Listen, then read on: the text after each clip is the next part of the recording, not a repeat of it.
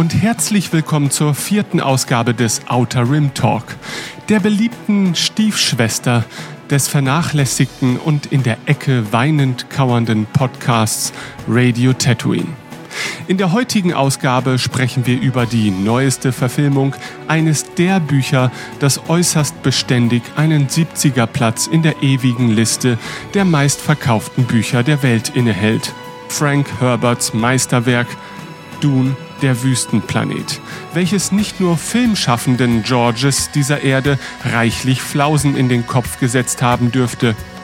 Ob die Verfilmung von Dennis Villeneuve etwas für uns taugt, ob und welche Sorgen und Nöte wir damit verbinden, hört ihr in unserem heutigen Ersteindruck. An dieser Stelle möchte ich freundlich, wenn auch nachdrücklich, auf die erste Episode des Outer Rim Talk hinweisen, in der wir nicht nur den Trailer zum heute besprochenen Film analysiert haben, sondern, dank Jörg, auch eine einfühlsame Einführung in dieses Sci-Fi-Universum genießen durften.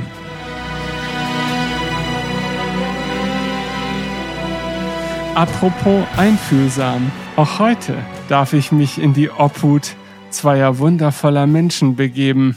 Medizinisch betreut werde ich heute von Christoph. Hallo Christoph. Hallo. Herr meiner finsteren Seele ist erneut, doch nicht minder imposant, des Hellenfürsten Diablos Personal Trainer Jörg. Hallo Jörg. Seid willkommen in der Wüste des Wahns. Hallo. Und geben wir gleich wie nennt man es heutzutage, Butter bei die Fische? Ist das so diese angeblich norddeutsche Sprechweise, die ich als Norddeutscher noch nie Echt nicht? angewendet habe? Nein. Ich ist aus dem Pott in erster Linie. Okay, dann ist es ja, Ich glaube auch. Ich glaube, das, ich ja. glaube auch. Das ja, wir kennen so, das hier. So, so ein Dennis-Ding. Ja. Das ist ein Dennis-Ding. So. Moment, ich bin auch aus dem Pott. Ich kenne das auch. Ach so, ja, siehst du, das spricht noch mehr dafür, dass es eigentlich ein Pott ja, ist. Also mhm. Butter bei die Fische. Bevor wir über den Film Darf ich mal sagen, sprechen. dass ich mal versucht habe, in einem Französischsprachkurs einer Französin zu erklären, dass es dieses äh, Sprichwort bei uns gibt oder diese Redewendung. Butter bei die Fische? Oh ja, ich habe es versucht. Ich habe es wirklich versucht. Ist es mir, glaube ich, nicht gelungen. Es gab allgemeine Verunsicherung. Es waren noch irgendwelche Chinesen vor Ort, die waren noch verunsicherter als die Franzosen vor Ort. Hm. Aber dazu kommen wir vielleicht in einer späteren Episode des Outer Rim Podcasts oder Inner Rim Podcasts. Ich weiß nicht, was für Formate ah. wir uns noch in den kommenden Vielleicht Jahren... Vielleicht auch Outer Rimming. Auf einer Skala von 0 bis 10. Boah. Wie betrachtet ihr Dune, den Wüstenplaneten in der Verfilmung von Dennis Villeneuve. Denn darüber sprechen wir heute. Christoph, sag doch mal, 0 bis 10. Boah. Ähm, ja, die Frage ist halt, das Ding ist jetzt ja Teil 1 von 2. Also ob man von diesen 0 von 10 Punkten, ob man da vielleicht nur 5 vergeben sollte, weil, weil die Hälfte ja noch fehlt.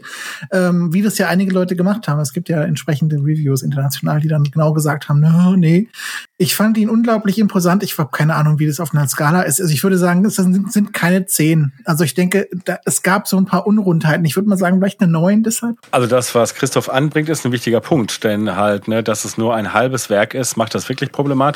Und ich möchte hier kurz noch erwähnen, ich meine, ich werde kein Spiel, Spielverderber sein, ich werde das gleich sagen, aber ich hasse ja eine Punktevergabe oder eine Zahlenvergabe zur Bewertung von ich Filmen. Ich weiß. Ich sag, schaut euch äh, die schöne Einleitung von ähm, dem Club der Toten Dichter an. Das ist keine Einleitung, aber halt die Passage, wo es über das Exkrement geht. Dann äh, weiß man, was ich davon halte.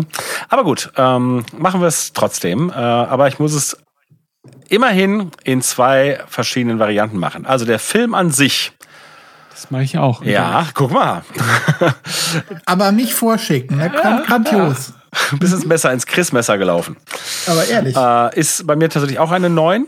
Und äh, der Film als Verfilmung des Romans ist eine hm, 7. Jetzt muss ich gleich einhaken, bevor ich mein Urteil gebe. Also, weil ich dein Urteil nicht ganz verstehe. Mhm. Mal angenommen, es gäbe das Buch nicht, ja? ja? Es hätte niemals Dune, den Wüstenplaneten von Frank Herbert gegeben und du würdest jetzt diesen Film sehen. Würdest du ihm dann eine 7 oder eine 9 geben? Ja, pass auf, das ist, also letztendlich haben wir, oh. ja, das Problem ist, äh, äh es käme sozusagen jetzt noch der dritte Schritt hinzu.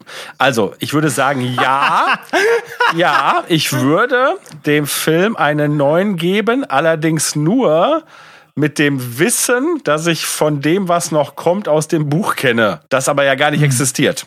Na, verstehst du, was ich meine? Also ich kann natürlich, ja, ich, ich kann natürlich nur beurteilen, was er bereits verfilmt hat. Und da würde ich sagen sieben. Äh, und die neun ergibt sich daraus, was ich jetzt erwarte, was im zweiten Teil auch noch kommt. Sofern er denn kommt. Ja, na klar. Aber das ist ja auch ein Thema für die heutige Episode. Aber ja, ich verstehe schon erstmal deinen Ansatz der zweigeteilten Bewertung, denn äh, sorry Christoph, ich wollte dich da in keinster Art und Weise auflaufen lassen. Nein, überhaupt nicht. Warum nee, überhaupt nicht, überhaupt nicht. Wir würden Äh, das denn- zumindest abstreiten. Ja. Ja, ich weiß nicht, Christoph und ich, vielleicht fin- befinden wir uns auf einer ähnlichen Grundlage. Hast du das Buch gelesen? Nein. Was ich noch als Vorbereitung gemacht habe, ist, ich habe in das Hörbuch reingehört und mal ungefähr 30 Minuten des Hörbuchs immerhin. gehört. Ja, kann ich verstehen. Danach gibt man auch auf. Nee, nee, nee, ich hab, nee, aber gut. Na, ist ja gut. Äh, pass auf. Ich, ich will das Ganze wirklich sehr fair beurteilen. Ich hege diesem Film, also dieser Verfilmung, überhaupt keine Feindlichkeiten entgegen, sondern versuche ihn nur in meiner eigenen Wahrnehmung bewerten zu wollen, aber maße mir zu diesem Zeitpunkt gar kein Urteil darüber an, ob das jetzt final wirklich ein hervorragender Film ist oder vielleicht doch nicht oder für das Genre irgendetwas bedeutet oder auch doch nicht. Aber mir geht's ähnlich. Also ähm, ich weiß über die literarische Vorlage. Sie hat mich nie besonders angesprochen. Das muss ich an dieser Stelle erwähnen. Ich glaube, ich habe es im Trailer Talk schon mal angedeutet. Es ist einfach nicht mein Ding. Ne? Äh, das, das mag am Buch liegen. Ich meine, Tolkien selbst war davon nicht angetan. Und ich sehe mich Von schon du? auf. Ja, wusste ich gar nicht, dass er sich dazu geäußert hat. Interessant. Er, er hat sich öffentlich nie geäußert aus Respekt vor dem Autoren, denn er schätzte Frank Herbert, aber sagte, er, er selber schätzt das Buch nicht besonders, aber Ja, er Moment, sich Moment. Äh, er hat sich öffentlich nicht geäußert. Was hat er gemacht? Hat er das an der Klotür von der Uni geschrieben? Nee, aber mittlerweile wurde ja auch der Briefverkehr Tolkiens des Öfteren im Rahmen mehrerer Buchreihen veröffentlicht und da gibt es halt tatsächlich auch über Dune einen Dialog zwischen ihm und einem Leser oder oder einem äh, Journalisten, Okay, glaube ich sogar. Ja, gut. Was hat er genau gesagt? zur- ich kann es nicht im Wortlaut zitieren, aber ich habe tatsächlich das Zitat ist erst ein Tag her, also ich kann zumindest den Inhalt relativ genau wiedergeben. Also es Oral geht halt History auf die Probe gestellt. größtenteils darum, er fand das Buch nicht besonders ansprechend, aber er schätzt Herbert sehr als Autoren. Aber nur weil er das Buch jetzt nicht besonders ansprechend findet, heißt das ja nicht, dass er sich in dieser Art und Weise öffentlich äußern muss, sondern Aber, aber äh, wie kann er Herbert schätzen, wenn er das Buch nicht ansprechend findet? naja, hat Herbert vorher nie etwas getan oder es würde mich wundern, dass er Dinge veröffentlicht hat, die Tolkien vorher gelesen hat. Für mich wäre es dann jetzt eine neue Info. Das heißt, ich interpretiere das dann eher so, dass er vielleicht das Literarische, also die Art und Weise zu schreiben, vielleicht schätzt, aber den Inhalt. Ja, ja Vielleicht kann sein, dass, sein, so dass es nicht das. Sujet war. Ne? Ja. Also gut, nichtsdestotrotz muss man ja sagen, also um das jetzt an, ich habe ja immer noch nicht mein Urteil abgegeben, ähm, aber um Dune mal in den gesamten Kontext zu rücken, ist es natürlich ein weniger populäres Buch, was die Allgemeinheit betrifft im Vergleich zum Herrn der Ringe zum Beispiel. Zum Zeitpunkt des Jahres 2021, Christoph, auch wenn er hier intervenieren möchte, ist es ähm, auf Platz 10 und der Hobbit ist auf Platz 15 und Dune ist irgendwo in den 70er Bereichen. Aber dennoch habe ich das Gefühl, jeder Science-Fiction und Fantasy-Interessierte hat Dune, den Wüstenplaneten, schon mal als Begrifflichkeit wahrgenommen, denn es wurde ja schon öfters auch, auch multimedial aufgearbeitet, sei es in Form von irgendwelchen Verfilmungen, sei es David Lynch, der das schon in den frühen 80ern 84. probiert hat. 84 probiert hat, genau. Äh, oder in Form von TV-Serien, die wir wahrgenommen haben. Oder auch in Form von Computerspielen, die wir wahrgenommen haben. In Form von Dune 2000, glaube ich, war eines der maßgeblichen Echtzeitstrategiespiele. Denn es kommt von Westwood, die in Folge dieses Spiels nämlich die Command Conquer Reihe entwickeln sollten, die nichts anderes als ein Aufguss von Dune 2000 waren, zumindest spielerisch, ähm, sollte man Dune daher in allen Ehren halten. Nichtsdestotrotz, also war das mich hat Dune es 2000? War das nicht Dune 2? Hätte ich auch gesagt. war Dune 2 nicht 2000 war dieses schon eine Auflage. Ja, aber war Neuauflage davon. Dune 2 nicht dieses Adventure? Nee, das war Nee, nee, Dune. Dune 2 war, genau, Also die Dune kamen 2 war beide im gleichen Jahr, die kamen beide im gleichen Ah, okay. Jahr raus. Ne? Dune war halt ein, ein Adventure irgendetwas Mix. Und äh, Okay, da man gut. sozusagen ein bisschen dachte, oh, das wird nix, hat man halt noch Westwood engagiert und die haben Dune und nur deshalb hat man, also weil eigentlich hat man gedacht, vielleicht bringen wir den ersten gar nicht raus, also dieses erste Spiel. Dann hat man Mhm. das erste Spiel aber rausgebracht und dann gesagt, oh, gleichzeitig oder kurz darauf bringen wir dann halt das Westwood-Spiel raus und das hat man deshalb Dune 2 genannt und das war im Prinzip der Vorläufer von Command Conquer, genau. Aber es gab doch Dune 2000. Ja, aber dann das? später. Ja.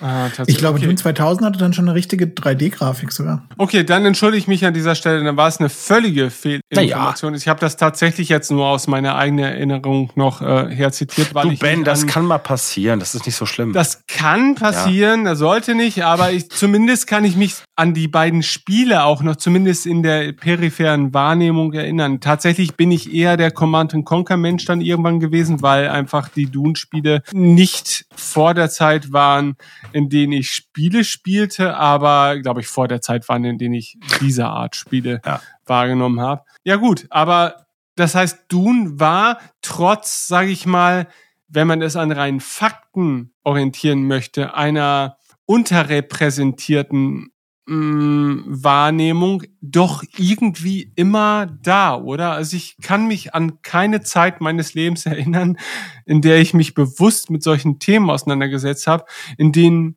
Dune nicht irgendwie präsent war. Und deshalb hatte ich zumindest immer eine grundsätzliche, und jetzt komme ich ja zu meinem, zu meiner äh, 0 von 10 Betonung. Ja, ich weiß, ich greife jetzt schon viel zu viel vor, aber es macht ja nichts. Ich bin ja, ich, wenigstens heute kann ich mal meine Macht ausspielen, bevor ich sie gleich wieder an dich abgeben muss, Nein, Jörg. nein. Ja? Also es war diffus immer vorhanden und man wusste immer diffus, worum es geht. Also es gab diese, es gab so Elemente, so wie, wie Sandwürmer. Warum überhaupt? In welchem Kontext denn?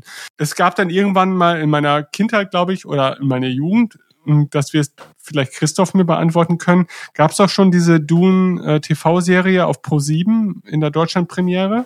Boah, war das nicht nach 2000 sogar? Das war diese Ja, ja. Sci-Fi-Channel-Produktion. Ja, ja, also ne? ich Mit sag ja noch.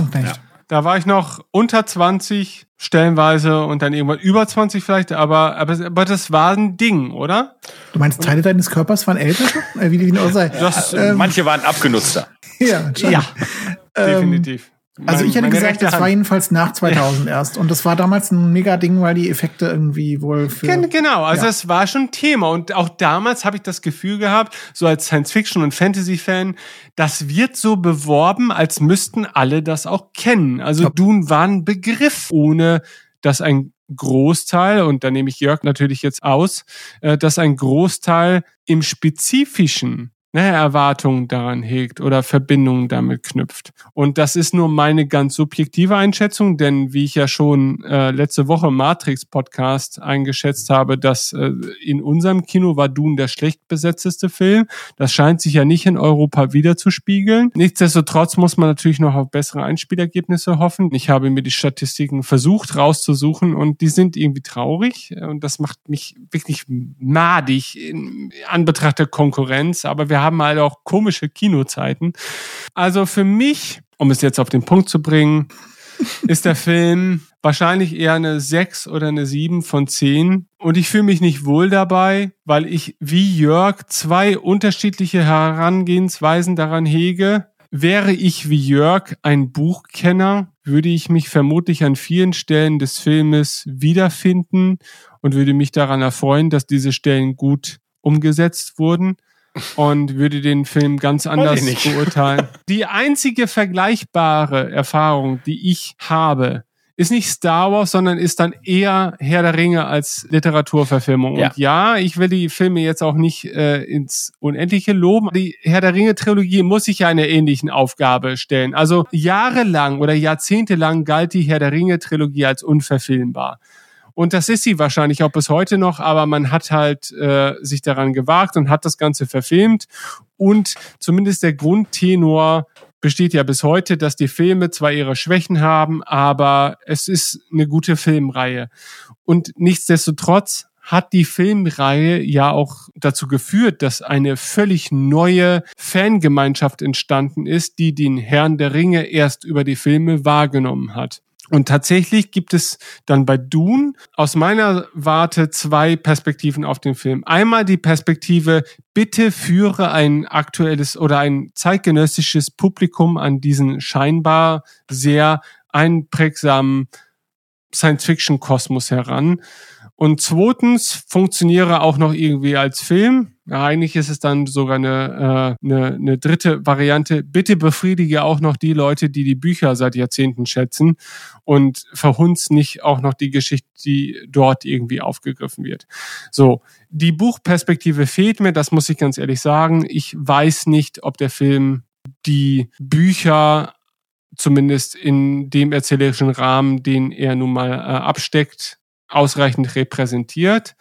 Dann habe ich noch die beiden anderen Varianten. Erstmal dieses, ich habe gesehen, es gibt sogar Dune-Action-Figuren. Ist das richtig? Ja. Die leider ja. natürlich schon ganz lange auf dem Markt sind, weil der Film ja eigentlich viel eher rauskommen sollte. Also insofern weiß ich gar nicht, ob die jetzt auch aktuell in Läden sind oder ob man die nur im Internet kriegt, so keine Ahnung. Also das ist okay, natürlich, also das also, ganze, die ganze Merchandise-Geschichte wird ja für die Merchandise-Lizenz-Leute echt ein Problem gewesen sein, weil der Film ja einfach ein Jahr zu spät kommt. Genau wie bei Bond. Ja. ja. Ja, aber da muss ich halt sagen, kann ich mir kein Urteil darüber bilden, kann ich aber auch nicht verstehen, weil Dune ist für mich kein Film, der einen Sechsjährigen ja. anspricht. Ich weiß äh, auch nicht, ob das wirklich Actionfiguren sind, mit denen man spielen soll, oder ob ja. das eher Sachen sind, die man sich ins Regal stellt. Sind Actionfiguren überhaupt noch ein Thema ja, bei? Hat sich auf jeden Fall verändert. Es ist nicht so wie genau. zu meiner Kindheit, wo Actionfiguren das Ding überhaupt war, ganz klar. Genau, genau. Trotzdem also ich sag mal so, es sind jetzt keine Statuetten, wo man sagt, das ist jetzt hier ne, die Gentle Giant Nummer. Es sind schon. Wobei die kommen auch jetzt. Ah, okay. Ja gut, aber da, das kann ich mir wiederum vorstellen, dass es dafür mhm. ähm, ein, ein Klientel gibt sozusagen. Aber halt, ne, die Figuren, von denen wir jetzt sprechen, das sind schon halt mit vielen Gelenken und so, ne, mit denen man theoretisch spielen könnte. Tja, wie gesagt, würde ich auch für schwierig ansehen.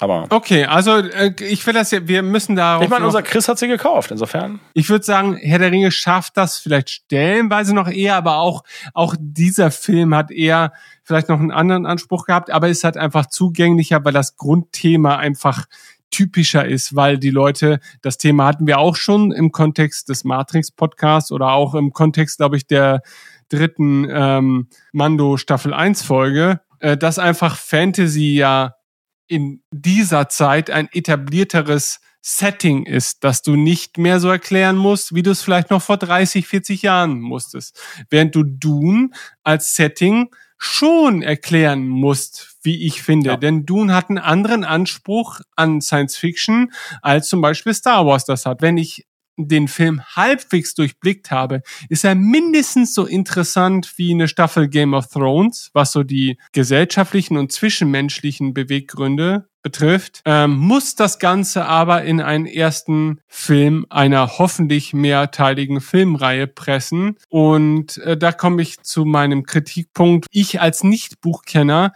habe total viele Aspekte erkannt und fühlte mich immer noch wieder beraubt von Momenten, die ich eigentlich jetzt verstehen müsste oder besser verstehen müsste, als der Film mir das liefern kann. Und ich immer das Gefühl hatte, der Film würde mir das vermutlich jetzt auch zeigen, aber er ist Opfer seiner Gesamtlänge und irgendwann gibt es halt den Dennis Villeneuve Cut, um jetzt nochmal die Fakten auf den Tisch zu bringen. Der Film stammt von Dennis Villeneuve, ja, den ich äußerst schätze für seine Art und Weise auch Filme umzusetzen.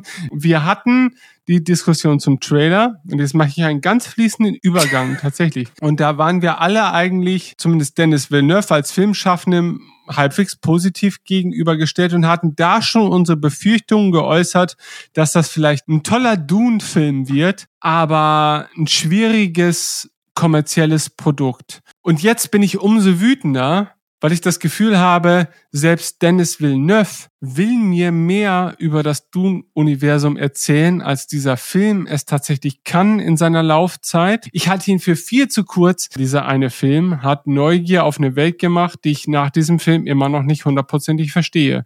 Und der Film wirkt gehetzt in meinen Augen. Der Film wirkt, als wäre er ein viel besseres Gesamtwerk gewesen.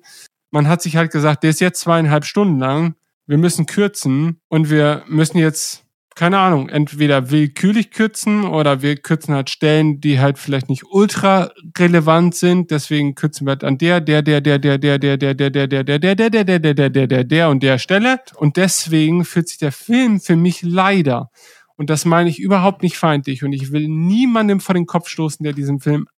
abfeiert ohne Ende. Denn ich habe das Gefühl, den kann man abfeiern ohne Ende. Ich als jemand, der den abfeiern möchte, habe einfach wirklich das brennende Gefühl, dass mir hier etwas genommen wurde, was ich hätte haben können, dass dieser Gefühl zerstückelt wirkt für mich. Ich habe das Gefühl, ich sehe hier eine Geschichte, die aus lauter sehr trailerwürdigen Momenten besteht und dazwischen passiert aber lauter Kram, den ich an dieser Stelle echt wissen möchte. Unser guter Ben, der redet jetzt schon eine Weile darüber und ich habe jetzt mir mal das stimmt. Nein, nein, das meine ich überhaupt nicht negativ, ne, sondern du die, du hast du leitest das wunderbar äh, zu etwas hin. Das ist ja wunderbar.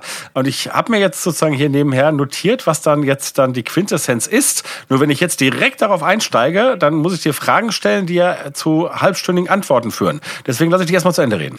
Okay, na gut, aber tatsächlich es tut mir wirklich leid, dass ich halt keinen harten Bruch zwischen meinem Urteil und dem eigentlichen Fortlauf der Episode heute bieten kann, weil ich mir einfach ein Urteil bilden möchte und ich nicht das Gefühl habe, ich kann ein gerechtes Urteil fällen, weil ich bei diesem Film mehr denn je eine Schere zwischen dem Publikum sehe, das das als Begleitung zu der Liebe zu den Büchern sieht und dem Publikum, das halt mit diesem Film einen Erstzugang zu diesem Universum habe. Und das macht mich wahnsinnig, weil ich das Universum, ich spüre da eine Essenz, allein aufgrund dieses einen Filmes, die ich für so interessant halte, dass ich immer noch glaube, dass Villeneuves Vision eine deutlich größere ist, als dieser Film mir in seiner Kinoveröffentlichung liefern kann. Und das macht mich halt nur wirklich wahnsinnig. Man muss diese Geschichte einfach an die Masse bringen. Und ich bin mega frustriert darüber, über die Gesellschaft, in der wir jetzt nun mal leben, pandemiebedingt und all die Umstände, die dazu führen, dass dieser Film einfach Schwierigkeiten vor sich sieht. Ja, das Box Office, ja. wir können es noch nicht äh, abschließend bewerten, denn wie gesagt, in manchen Ländern ist das Ding noch nicht angelaufen. Amerika spielt auch vielleicht, was die Kinoauswertung angeht, nicht so sehr die Rolle, weil das Ding wird ja gleichzeitig auf HBO ähm, äh, veröffentlicht. Plus. Genau. Und ähm, da hieß es ja auch äh, letztendlich, äh, da reichen uns ja die Klicks. Ne? Das heißt, der, der Erfolg in Amerika wird sozusagen darüber ausgemacht, äh, ob der Film dort geguckt wird. Und das würde ich fast erwarten, dass jemand, der dann diesen, diesen Bezahlsender hat, dann auch äh, da reinschaut. Mhm. Ähm, und die Frage ist ja auch nicht, schneidet er hinterher grandios im Verhältnis zu anderen ab, sondern schneidet er ausreichend gut ab. Das reicht uns ja schon. Und das kann ich aber Hoff auch noch nicht ja. beurteilen und das müssen wir letztendlich abwarten. Aber klar, ich habe die Sorge auch, ne, definitiv. Aber naja, ne, da drücke ich jetzt einfach mal die Daumen. Äh, darf ich mal kurz zusammenfassen, was ich jetzt aus deinen Worten entnommen habe, über was wir hinterher nochmal speziell reden? Also, ja. ich habe entnommen, dass du insgesamt wahrgenommen hast beim Schauen oder das Gefühl hattest, dass dir Informationen fehlen.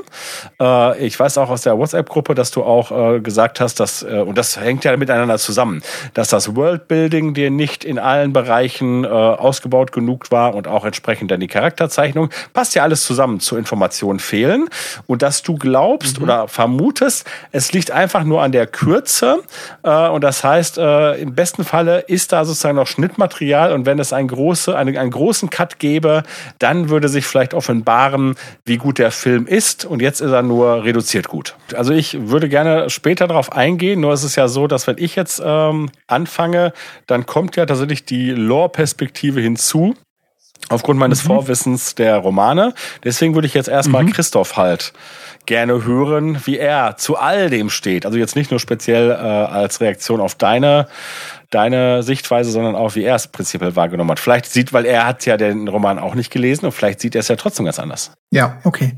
Also meine Basis für Dune ist, ähm, das hatten wir glaube ich auch in der Trailer-Episode äh, mal so ein bisschen angesprochen, äh, die Miniserie, wobei die erste noch nicht mal so sehr.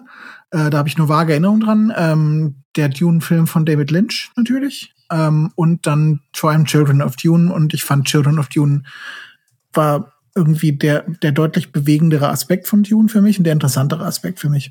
Das heißt, Dune irgendwie als, als Story für sich genommen, finde ich jetzt nicht so mega packend, sondern eher eine spannende Einführung in eine interessante Welt. Aber was, was cool an der Welt, ist, war, ist aus meinem äh, Gefühl her eher das, was nach Dune passiert. Okay. Äh, und ansonsten ja, was, was Dune angeht. Also ich verstehe sowohl Leute, die sagen, das Ding hat Längen, als auch Leute, die sagen, die hat, das Ding hat, hat irgendwie äh, wohl Fehlstellen. Mein Kinoerlebnis war sowieso das, das erste Kinoerlebnis so richtig seit äh, äh, Episode 9 tatsächlich. Ich glaube, seitdem war ich nur einmal im Kino und das war bei Jim Knopf und Lukas der Lokomotivführer. Also wow. Wow. Also vielmehr die wilde 13. Du ähm, suchst dir die Highlights raus, ne? Ja, gut, also ich meine, ich hatte jetzt an, angesichts von weltweiten Seuchen noch nicht unbedingt so richtig Bock, jetzt ins Kino zu gehen, muss ich ja, auch sagen. Ja. Und insofern war das schon mal wieder etwas skurril, dann auch mal äh, in einem Kinosaal zu sitzen und einen Film zu sehen. Und was ich dann bekommen habe von äh, Denise Villeneuve, war so ziemlich das, was ich erwartet hatte, beziehungsweise eigentlich war ich sogar positiv überrascht, denn ich fand äh, Arrival fand ich wirklich großartig. Ähm, war so mit meine, ja meine schönste äh, Science-Fiction-Erfahrung im Kino äh, meines Lebens vielleicht. Also ich fand den absolut überwältigend, äh, den Film. Besser äh, als Interstellar? Äh, den habe ich bis heute nicht gesehen, obwohl ihr dauernd sagt, ich sollte ihn sehen. Und ich hänge auch nicht so sehr an Science-Fiction-Themen dran. Also ich war einfach nur überwältigt von, von der Bildgewalt und von der Schönheit und von auch vielen Gedanken, die da reingeflossen waren in Arrival. Äh, dann kam ja als nächstes Blade Runner von ihm. Den fand ich äh, zwar teilweise wirklich wunderschön in Bildern, aber auch nicht gut strukturiert von der Story her. Äh, toll gespielt, aber halt, er hat für mich nicht wirklich funktioniert. Also jetzt in der Rückschau würde ich sagen, ist Blade Runner bei mir eher so ein 7 von 10 Ding, wenn ich jetzt irgendwie in irgendwelche Zahlen fasse. Was ja auch Arrival, nicht ganz schlecht ist, ne? Ja, während Arrival so bei 9,5 oder sowas okay. wäre. Ähm, und dann auf der Basis hatte ich dann Sorgen, dass Dune elend lang äh, sich anfühlen würde. Und ich fand, das war nicht so. Ich fand, die, der, der ganze Einstieg in, in diese Welt von Dune war äh, sehr äh, fließend gemacht, so dass man durchaus gut reingenommen wurde. Ähm, der, der, der Bucheinstieg, soweit ich ihn äh, auf Basis des Hörbuchs, das ich wirklich nur angehört habe, und also im Sinne von Anfang äh, gehört habe, äh, ist ja wohl mit, mit Pauls äh, Traum äh, von, von Dune und dann dem, dem Test da bei der, bei der Hohe Priesterin mhm. oder so. Ähm, Mutter Oberin. Und da fand ich deutlich, äh, fand, fand ich, fand ich das, was Villeneuve draus gemacht hat, deutlich interessanter, deutlich packender und er hat uns auch sofort quasi gezeigt, wohin es mal gehen wird. Und das fand ich, äh, war so ein bisschen wie bei A New Hope dahingehend, dass man quasi im Weltraum dort ja startet und dann aber hat man eine lange Phase, wo man halt auf dem Planeten ist und man muss sich quasi in diesen Weltraum, den muss man sich zurückverdienen quasi ins Moment, aber da muss ich jetzt doch dazwischen haken, weil sonst äh, ne, kommen wir da nicht mehr hin. Du hast jetzt gesagt, er hat, äh, du fandest das Packen da, weil er uns direkt zeigt, wo es hingeht. Dann sagt mir doch. Also, weil er, ja. weil er uns gezeigt hat, weil er uns schon den Wüstenplaneten tatsächlich gezeigt hat, weil er uns quasi im Anfang schon sagt, okay, es geht auch wirklich, das ist sozusagen das Hauptgebiet, um das es geht. Das ist so ungefähr das Szenario, um das es geht. Ah, okay. das, sind die, das sind die Parteien, um die es geht. Das wird uns ja in den ersten fünf Minuten schon mal relativ übersichtlich und verständlich auch, auch dargeboten. Und dann gehen wir erst so ein bisschen in dieses, dieses politische Treiben mit den Atreiden und den Harkonnen und dem, dem mhm. Imperator so rein. Ähm, und das fand ich schon clever gemacht. Und das war, fand ich wirklich so ein bisschen wie Star Wars, dass man erstmal so ein bisschen angeteasert hat in, in Star Wars. Hier, guck mal, das sind die coolen Spezialeffekte im Weltraum, die wir können dann gehen wir runter und bauen die Geschichte auf und dann gehen wir erst wieder hoch. Und das muss man sich aber verdienen. Und wenn man dann in den Hyperraum springt, ist das ein, ein Mega-Ding. Äh, und ich würde sagen, so von der, von der Story-Komplexität her oder vom Story-Aufbau her auch, äh, hat Villeneuve ähnliches äh, gemacht, indem er eben schon mal angeteasert hat, da, da das, das ist das coole Zeug, was ihr dann noch gleich bekommt. Jetzt, jetzt erzählen wir euch erstmal, wie diese Welt so ein bisschen funktioniert. Und das hat, finde ich, super funktioniert. Und dann äh, ist dieser Film natürlich in erster Linie eigentlich ein Film, äh, den, den möchte man sich eigentlich ausdrucken und an die Wand hängen. Äh, es gibt da so viele mhm. Einstellungen drin, die einfach unendlich schön sind. Auf jeden äh, Fall. Ich hab's ja im, im, im, also wir haben uns ja ein bisschen über WhatsApp auf, ausgetauscht. Ich hab's mit tatsächlich mit mit Zack Snyder's Justice League verglichen. Das werden mir jetzt Leute vermutlich an den Hals springen und mich dafür erwürgen wollen. Wie kann ich es wagen, das zu vergleichen? Aber ich finde auch, was Zack Snyder gemacht hat, ist, er hat überlebensgroße Figuren auf eine Weise gezeigt, wo man verstanden hat, faktisch sind das halt, also nicht unbedingt Halbgötter, aber es sind eher, es sind schon irgendwie etwas entrückte Figuren und die sind halt enorm riesig in ihrer Welt. Und das hat man hier auch wieder gehabt. Und gleichzeitig hat man diesen David Lean Wüsteneffekt gehabt äh, mit äh, winzig kleine Menschen in einer großen Wüste. Und ich fand mit diesen Größenverhältnissen hat Villeneuve unglaublich gut gespielt in diesem Film. Ganz kurz für die, ganz kurz für die Zuhörenden, die da nicht ganz so filmaffin sind, David Lean, uh, Lawrence of Arabia. Genau, und Dr. Chivago und ähm, Dr. Chivago sehe ich sogar fast ein bisschen mehr, weil ich äh, sehe in, in dem, der, der Paul-Darstellung, wie sie jetzt hier geliefert wurde, sehe ich eher Dr. Chivago im Sinne von, also der hat von David Lean die Anweisung bekommen, Omar Sharif bei Dr. Chivago, äh, starr einfach mal in die Landschaft und hab dabei leuchtende Augen. Und dann, das ist sozusagen deine Rolle in diesem, diesem Film, so ein bisschen. Ich glaube, zu, Omar Sharif hat einfach leuchtende Augen. Das kommt noch dazu, aber Omar Sharif fand irgendwie, als er Dr. Chivago gedreht hat, äh, er hat nicht so ganz gerafft, was David Lean eigentlich von ihm will. Er hatte das Gefühl, er macht ja gar mhm. nichts. Äh, und David Lean wollte aber genau das. Er wollte, dass quasi in, in Dr. Chivago wird reflektiert, diese ja. Welt. Und das ist so ein bisschen die Rolle, die er spielt. Und ich finde, in Paul ist das so eine ähnliche Rolle teilweise. Mhm. Dass man äh, dass er so ein bisschen der Spiegel ist, durch den wir diese Welt auch wieder sehen und verstehen können. Und ich finde, das hat auch gut funktioniert. Was aus meiner Sicht nicht so gut funktioniert hat, ist das Pacing. Ich finde, da hat, da hat auch Villeneuve mit zu kämpfen gehabt. Äh, es gibt meines Erachtens einen Durchhänger in der Mitte und dieser Durchhänger ist jetzt bei weitem nicht so, wie, wie auch andere Leute aus unserem Umfeld das geschrieben haben. Also für meinen Geschmack, äh, ich hatte nicht dieses Erlebnis, dass ich da irgendwie jetzt wegnicken würde zwischendurch oder so, sondern es war eher ein bisschen zu ruhig vielleicht und danach passierten dann vielleicht wieder zu viele Dinge, die auch nicht wirklich so richtig erklärt waren. Ähm, also ich denke mal, die, das, das politische Gesamtkonstrukt und die, die Verhältnisse zwischen den verschiedenen Familien und zwischen den Familien und der Raumfahrergilde und den Familien und der und den Bene Gesserit und der Familie und das, dem, dem Imperator, das ist alles noch ein bisschen zu wirr. Aber das werfe ich noch nicht mal dem ersten Teil so wirklich vor. Denn wenn ich jetzt hier den Herrn der Ringe Vergleich bringen würde, die Rolle von Gondor in der Welt von Mittelerde versteht man im ersten Herrn der Ringe auch nicht. Deshalb versteht man im ersten Herrn der Ringe, wenn man nicht die Hintergrundgeschichte hat, warum Boromir ist, wie er ist. Ich bin wirklich die schöne Synthese, glaube ich, aus den beiden Dingen, die ihr gesagt habt. Denn ne, ich hatte mein, mein Fazit ja zweigeteilt und ich habe gesagt, der Film an sich ist eine 9 und das geht dann halt mehr in die Richtung, die Christoph dargestellt hat. Denn für das, was er vielleicht sein will, macht er all das, was er machen muss. Und insofern kommt dann eine gute Benotung bei rum. Äh, bei dem und in meinem Fall hat es natürlich auch was mit der, mit der Buchvorlage zu tun. Äh, in der anderen Variante würde ich sagen, oh Mensch, der Film könnte so viel mehr sein. Und das ist das, was du, Ben, ja anscheinend spürst, beziehungsweise ja, wie ich jetzt herausgehört habe, auch aufgrund gewisser Recherchen auch ein bisschen dir schon untermauert hast. Jetzt mal ganz kurz, ne, ich muss natürlich auch meinen Background kurz darlegen, damit das die Zuhörenden verstehen. Also ähm, Dune habe ich halt auch kennengelernt über den David Lynch-Film 1984 im Kino.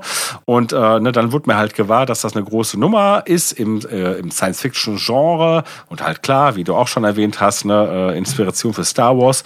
Und dann habe ich mich halt auch mit den literarischen Werken beschäftigt. Man muss dazu sagen, wenn du, Ben, gesagt hast, dass Dune immer wieder halt Zeiten hatte, wo es sozusagen nicht so auf der auf dem, auf dem Screen war, dann bezieht sich das natürlich auf ein Mainstream-Publikum und insbesondere ein Mainstream-Filmpublikum. Wenn man halt, ich sag mal, im fantastischen Literaturbetrieb so ein bisschen firm ist, dann ist natürlich Dune ein absoluter Klassiker. So wie äh, der Herr der Ringe ein Klassiker in der Fantasy ist. Äh, ich, ich würde Jorge zustimmen. Das ist sowas wie äh, die Odyssee oder die Ilias. Die Frage, ob die heute noch so rezipiert werden, dass sie der, der Superklassiker von irgendwie ein Klassiker ist, ist eine andere Frage, aber es ist ein ja. Klassiker. Also 1984 die Lynch, den Lynch-Film gesehen, dann gesagt, okay, muss ich mich also auch mit diesem Buch auseinandersetzen, was ich dann getan habe und habe dann, und das sage ich jetzt nur, weil ich werde gleich von, werde natürlich halt Lore-Aspekte einbringen und es wird Leute geben, die eine größere Expertise haben als ich. Also ich habe damals dann, also nach dem Lynch-Film, also nach 1984 halt, die damals existierenden Bücher von Frank Herbert gelesen äh, und dann kam ja im Jahr darauf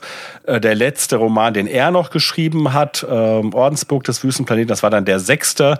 Er wollte einen siebten ähm, äh, schreiben, das konnte er dann nicht mehr tun, weil er halt gestorben ist. Äh, aber soweit mhm. habe ich die damals gelesen. Also das ist lange, lange, lange her. Dann war es so, dass in den, äh, ich glaube, es war 1999, dann ist der Sohn von Frank Herbert, Brian Herbert, hat sich gesagt, Mensch, man könnte doch die Sache irgendwie fortsetzen, hat halt auch noch so ein paar, angeblich zumindestens ähm, Unterlagen und Notizen gefunden, insbesondere sogar zu dem siebten Roman. Das ist ja auch gut denkbar. Und hat sich mit dem auch für Star Wars-Fans äh, bekannten Kevin J. Anderson zusammengetan und die haben dann halt hm. bis heute äh, veröffentlichen die eine Vielzahl an Dune Prequel-Romanen und ja, sie haben tatsächlich dann auch diesen letzten Roman in zwei Bänden ähm, halt nachgereicht und das reißt nicht ab. Also zumindestens auch da kann man sagen, äh, es gibt auch sozusagen auf Romanebene ein weiterhin florierendes Franchise. Wie stark sich das verkauft, weiß ich nicht, aber anscheinend genug, dass man es halt ähm, fortführt. Die Original Frank Herbert Sachen habe ich halt damals gelesen, alle einmal. Ich habe dann halt, äh, als die Brian Herbert Sachen kamen, also ich habe die Fortsetzung gelesen und ein paar, also vielleicht vier oder fünf, die anderen, aber es gibt inzwischen, ich weiß nicht, annähernd 20, glaube ich. Äh, das heißt, ähm, diese, diese, diese, ich nenne es mal das Expanded Universe, das Expanded Universe, das kenne ich nicht wirklich. Und äh, halt auch äh, bezüglich der anderen Romane von Frank Herbert ist mein Wissen zum Teil alt. Ich habe, da jetzt halt eine Neuübersetzung ähm, der Dune-Romane erschienen ist, halt mir den ersten Band nochmal vorgenommen. Und zwar, als wir halt unseren äh, Podcast zu dem Trailer gemacht haben und habe es angefangen zu lesen, habe es allerdings dann auch unterbrochen. Das heißt, da bin ich gar nicht weit gekommen und habe jetzt nach dem Film zumindest nochmal Passagen mir ähm, gegeben, um, weil ich halt nach dem Film so dachte, Moment mal, habe ich das denn alles so falsch in Erinnerung? So, das ist sozusagen ein bisschen der Background, den man bitte bedenkt, falls da draußen halt Dune-Roman Super-Experten sind oder vielleicht Dune Roman Universum Super-Experten. Äh, ne, falls ich da ne, etwas äh, falsch wiedergeben sollte, dann hat es damit zu tun. So, mir ging es halt so, dass als ich diesen Film sah, ich erwartete, dass es wirklich eine kongeniale Filmadaption des Romans ist, so wie Peter Jacksons Herr der Ringe Filme für mich eine kongeniale Adaption des Herrn der Ringe ist. Weil alles darauf hinwies. Also wir haben einen Trailer gesehen, ne, der mir Szenen zeigte, wo ich sofort wusste, guck mal, das ist genau die Szene aus dem Buch und das sieht genauso aus, wie ich mir das vorstelle, zumindest mehr oder weniger. Und der Regisseur Denis Villeneuve wurde ja auch nicht müde, uns zu erzählen, wie wichtig ihm dieser Roman ist und dass er sich unglaublich nah daran halten wollen würde und auch würde. Und ähm, naja, äh, ich, ich, ich würde auch sagen, dass das nicht ganz falsch ist, aber insbesondere in der ersten Hälfte habe ich mich doch gewundert und ich merkte, das gefiel mir zwar alles, was ich sah, aber ich fragte mich immer, Mensch, Moment mal, das war doch aber irgendwie anders und warum ist dieser Schwerpunkt so gesetzt? Und ich kam nicht so in dieses Dune-Gefühl, das in mir steckte, ähm, ne, was ich halt meinte aus den Romanen oder aus dem Roman äh, mitgenommen zu haben und äh, musste erstmal halt realisieren, okay, das ist ja auch nicht das Frank Herbert Dune, auch wenn mir das vielleicht so propagiert wurde vom Regisseur. Nein, es ist tatsächlich doch das Villeneuve Dune, ähm, zumindest in der ersten Hälfte. Und ähm, ich sag mal, das kann man an vielen Bereichen festmachen. Ich würde es tatsächlich aber auch vielleicht mal, äh, um vom Wichtigen zum, zum Profan zu gehen, tatsächlich am Hauptdarsteller festmachen. Also nicht am Hauptdarsteller, sondern am, am Hauptprotagonisten, nämlich Paul Atreides. Ähm, Im Film, so nehme ich es zumindest wahr, und da könnt ihr gerne auch eure, eure Meinung zu sagen, ist das doch so, dass er uns relativ zu Anfang schon eine gewisse Skepsis gegenüber dem zeigt, was da für ihn vorgesehen ist. Mhm. Also in einer der ersten Szenen sehen wir, wie er mit seiner Mutter Jessica am Tisch sitzt und sie ihn im Prinzip ja fast schon nötigt, doch jetzt halt hier Bene Gesserit äh, Zauberei einzusetzen, nämlich die Stimme. Ne, eine, eine Technik, äh, mit der man sozusagen geradezu jemand zwingen kann. Ich meine, da ne, wird dann auch wieder erkenntlich, wo ein bisschen das, das sind nicht die Druiden, die ihr sucht, herkam äh, bei George Lucas. Ähm, und eigentlich hat er da keinen Bock drauf. Er wollte eigentlich nur von seiner Mutter halt ein Glas Wasser und sie sagt, ne, benutzt die Stimme, bring mich dazu, es dir zu geben. Und er ist echt so ein bisschen genervt und äh, macht das dann auch widerwillig. Naja gut, also in dem Fall ist, äh, also ich sag mal, in diesem Universum wird das natürlich nicht als Zauberei gewertet, sondern es sind halt ja, mentale oder vielleicht auch, ne, keine Ahnung, Audio, physische Effekte, mhm. ne, die da äh, wirksam werden. Also das wird zumindest im ersten Buch nicht sonderlich erklärt, aber es geht nicht um Zauberei. Auch wenn halt ähm, das, also ein Gegenüber, das, sag ich mal, diesen Personen skeptisch äh, ausgerichtet ist, sie als dann Hexen bezeichnet, immer wieder. Mhm. Ja, sie selber würden sich sicherlich nicht so bezeichnen. Ähm, also diese Szene, also mir ging es jetzt darum, dass halt ähm, er sich da so ein bisschen widerwillig zeigt und nur ganz kurz, diese äh, Sequenz gibt es im Buch halt auch gar nicht. Ne?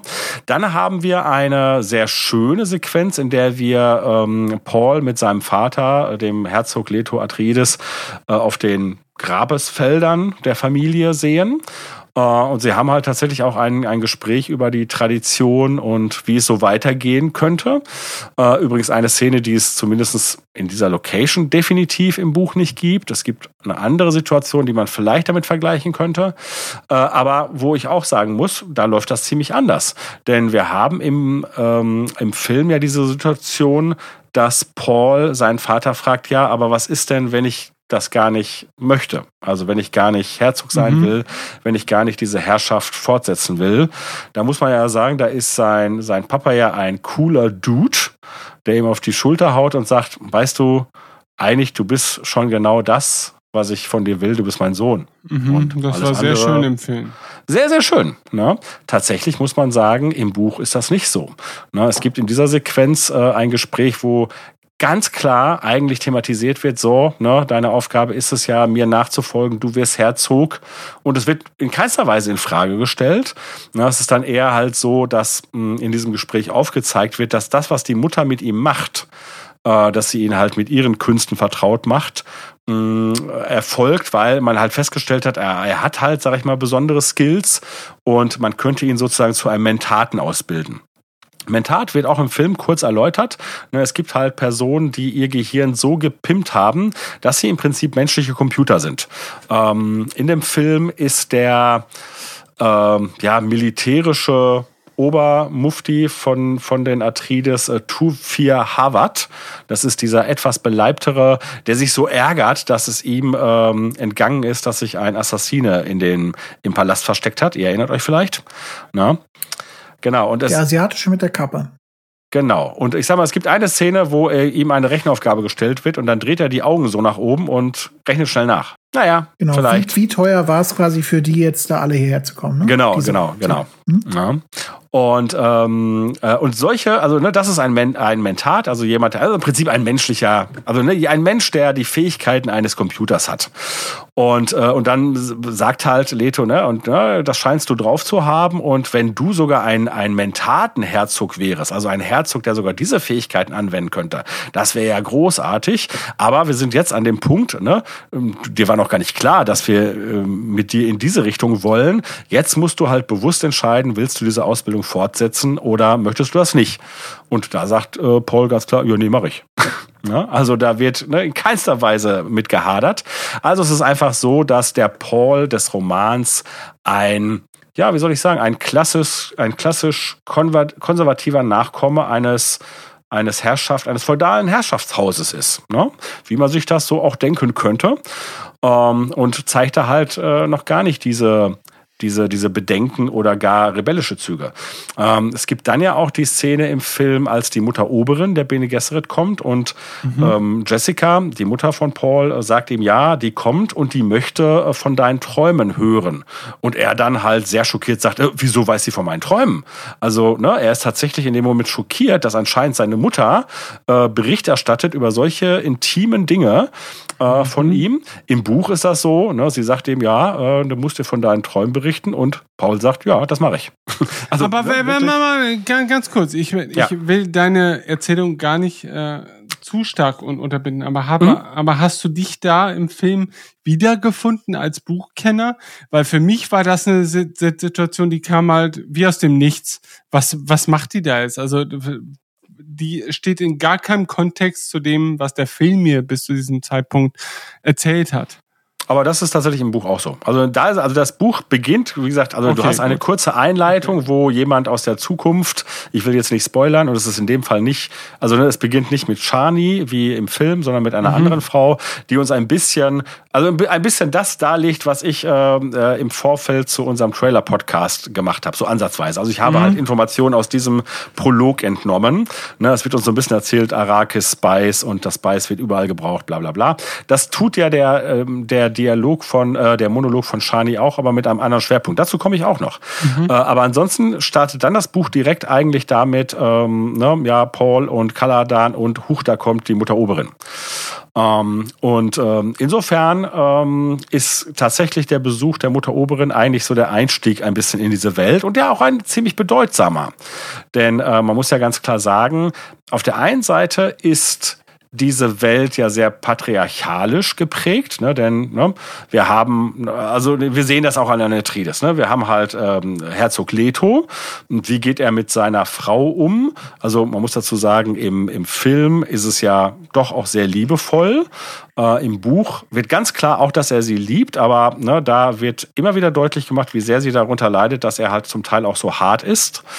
Ähm, und das wird übrigens in Verbindung gebracht mit der mit dieser mit dieser Familientradition der starken Männer, denn ähm, äh, die Jessica hasst diesen Stierkopf, ne? denn dieser Stierkopf steht dafür, was ihm im Prinzip sein sein sein Vater ähm, mitgegeben hat, ne? denn der war halt so ein richtiger Shovi, ne? der halt aus Spaß halt sich mit mit Stieren auseinandersetzte und halt bei einem dieser Kämpfe zu Tode gekommen ist, ne? und tatsächlich dieser Stierkopf ist halt der mörderische Stier, der ihn dann letztendlich auf die Hörner genommen hat mhm. und äh, da ist dann tatsächlich auch also so richtig halt auch so Blut ähm, äh, fetischmäßig, das Blut ist noch an den an den Hörnern und ist fixiert worden. Und insofern werden dann halt immer wieder diese, diese, diese, diese Elemente mit, also auch bei so einem Umzug ist es ganz wichtig, ne, im Speisesaal muss halt der Stier auf der einen Seite des Speisesaals hängen und das Bild vom Großvater, äh, der Torero, also in Torero-Kluft muss auf der anderen Seite äh, ne, äh, ähm, hängen und ne, das, äh, dieses, dieses Vermächtnis schwebt im Prinzip über, über allem. Und das ist etwas, was Jessica halt ähm, zutiefst zuwider ist. Aber, und da haben wir dann eine ganz harte Diskussion, wo äh, ihr Mann dann ganz klar darauf besteht und dann sogar sagt, naja, und du bist ja auch nicht meine angeheiratete Frau, sondern nur meine Konkubine. Ich darf sogar, also das heißt, wenn du das nicht ertragen kannst, dann darfst du ja eben, weil du nicht meine angeheiratete Frau bist, darfst du ja auch halt bis auf offiziellen Anlässen darfst ja auch auf deinem Zimmer essen. Dann, dann bitte so. also, ne, äh, okay. das äh, ist deutlich, deutlich so ein bisschen harscher. Das mit dem, mit dem Zeigen ist so ein bisschen so eine andere Sache. Denn, ne, also sie führt irgendwann aus, dass er halt zwei Seiten hat. Dass er halt ein, also wie gesagt, das sehen wir nicht, ne, das, das erwähnt sie wirklich im Gespräch mit einer anderen Person, dass sie sagt, er ist liebevoll und alles, was man sich als Frau so vorstellen kann. Ne? Mhm. Ne? Aber es gibt dann halt auch ne, die anderen 50 Prozent und das ist im Prinzip das, was sein Vater ihm mitgegeben hat. Das ist der harte, unerbittliche, strenge etc. pp. Ja, gut. Ja? Und ähm, ne, ähm, die, ähm, dass er sie nicht zur, zur Gattin gemacht hat, wird, glaube ich, im Buch so ein bisschen dargestellt, dass es halt auch für sie Vorteile hat. Denn sie wäre ansonsten natürlich nochmal viel mehr Pflichten unterworfen ähm, und Dingen, die sie vielleicht auch nicht schätzen würde. Also es ist tatsächlich, also das wird zumindest erwähnt. Ne? Also da bin ich jetzt unsicher, welche anderen Aspekte äh, es noch hat. Aber äh, interessant ist halt noch, in welcher Weise die zusammengekommen sind. Denn es ist halt so, diese Bene Gesserit, das wird ja auch im Film deutlich, haben ja dieses dieses, zum einen dieses Zuchtprogramm so ein bisschen am Laufen, so muss man das ja fast sagen. Na, also zum einen dürfen halt irgendwelche Frauen oft aus irgendwelchen Herrschaftshäusern zu ihnen gegeben werden, so ein bisschen wie das zum Teil ja auch wirklich äh, früher mit Klöstern war. Ähm, und sie verheiraten die. Mhm. Und äh, da ist das so, also es gibt halt so Sätze, wo halt deutlich wird, ach, ähm, er hat halt irgendwann mal äh, so, nee, nicht Kundschafter, aber wie soll man sagen, Untergebene zu dem Bene Gesserit geschickt und hat gesagt, so sucht mal eine aus, die so, so oder so ist. Also, ne, das war fast quasi ein Kuhhandel. Ähm, und es gibt halt eine Phase und da wird auch deutlich, dass er, also es ist halt so, dass sie irgendwann in einem Gespräch erwähnt, ach, und manchmal frage ich mich, ob er mich nur erwählt hat, weil ich halt auch so gute Qualitäten als quasi Sekretärin habe, weil er halt so viele wichtige mhm. Angelegen, äh, Angelegen, äh, Angelegenheiten zu, zu klären hat und dann habe ich da ja auch noch so ein Händchen für und vielleicht war das der Grund, warum er mich erwählt hat und dann wird wiederum von jemand sehr Vertrautes, dem man dann vertrauen kann, gesagt hat, nein, ne, wenn ich nur sehe, wie er sie anschaut, dann weiß ich, dass er sie auch wirklich liebt und ja, also über solche Ebenen funktioniert sowas etwas. Ne, also dass da dieses patriarchalische System ist. Ne, äh, das ist ja auch etwas, wo ich sagen würde, das ist nichts, womit wir, also in der Regel, im Regelfall nicht mehr aufwachsen und das auch nicht mehr so, so sehen, aber was es durchaus mal gab. Ähm, und das war durchaus etwas, was auch etwas Fremdes für mich hatte. Und auch in die Position dieses Pauls kann man sich nicht so einfach hineinversetzen, denn man ist nicht der Nachkomme eines Königshauses, wo halt solche Dinge laufen. Äh, und er ist deshalb auch erstmal schwieriger als Identifikationsfigur. Und das ist so ein bisschen meine Erklärung, warum man vielleicht diese Veränderung gemacht hat. Ne? Denn ähm, wir sehen ja einen, einen Paul im Film, der wie gesagt direkt eigentlich in einer der ersten Minuten zum Beispiel, also er zeigt viel mehr Weisheit eigentlich schon. Also er übt direkt ähm, mhm. Kolonialis Kolonialismuskritik. Ne? Also wenn er da mit seinem Vater, ich meine, das ist in der Szene auch noch auf den Gräbern, wo er dann sagt, ja, warum gehen wir da eigentlich hin? Bisher wurde dieser arme Planet von den von den äh, Hakon ausgebeutet. Jetzt sind wir die Nächsten, die das ausbeuten. Wie gesagt, der Paul ähm, aus dem Roman hinterfragt das erstmal nicht. Das ist halt die ganz normale Chose. Ähm, und gut, zum einen könnte es halt sein, dass man direkt so ein bisschen Angst hat, oh, wir wollen ja keinen Hauptdarsteller haben, der vielleicht irgendwie Kolonialist ist, denn das ist ja böse. Äh, aber es wäre ja cool, wenn er genau diese Kritik erstmal entwickelt, nachdem er ihm, nachdem ihm das klar wird. Und da äh, muss ich sagen, hätte man, weil ich glaube, das ist das Thema, das Villeneuve natürlich in den Vordergrund rücken will. Ne? Also, ich meine, es ist so, auch der Roman arbeitet mit diesen, mit diesen Themen Ressourcenausbeutung, Kolonialismus und was das für die native Bevölkerung bedeutet und wie sich das wiederum dann in fanatisch, schrägstrich religiöse Konflikte äh, niederschlagen kann. Das ist auch das Thema des Buches und aber das wird subtil halt, sag ich mal, einge, das fließt subtil ein, während Villeneuve, glaube ich, sagt, das ist jetzt auch das Thema unserer Zeit. Und das finde ich in diesem Buch und deswegen mache ich das jetzt, bekommt das einen also ich, ich gewichte das anders. Und das fängt halt an mit diesem veränderten Prolog, der jetzt halt von Schani gesprochen wird, die im Prinzip ja genau das sagt. Ach ja, äh, ne, wir hatten jetzt halt so viele, weiß ich nicht, Jahre unter den Hakon, die haben uns ausgebeutet, jetzt kommen demnächst andere, gucken wir mal, was die machen. Also das wird im Prinzip uns mit dem Prolog direkt mitgegeben und, und wie gesagt, das setzt sich dann halt auch fort in der Charakterisierung von, von, von Paul und finde ich auch gut. Nur wie gesagt, gerade unter dem Aspekt finde ich, hätte man es subtiler einfließen lassen können. Da glaube ich, wollte man direkt also ist meine Vermutung und das kann ich ja nur vermuten. Man wollte halt nicht eventuell das Publikum verschrecken mit einem Protagonisten, zu dem sie keine Sympathie entwickeln können, weil er erstmal so ein, so ein, so ein, so ein, so ein Herzogschnösel ist, der eigentlich auch ein Kolonialist ist. Meine Vermutung.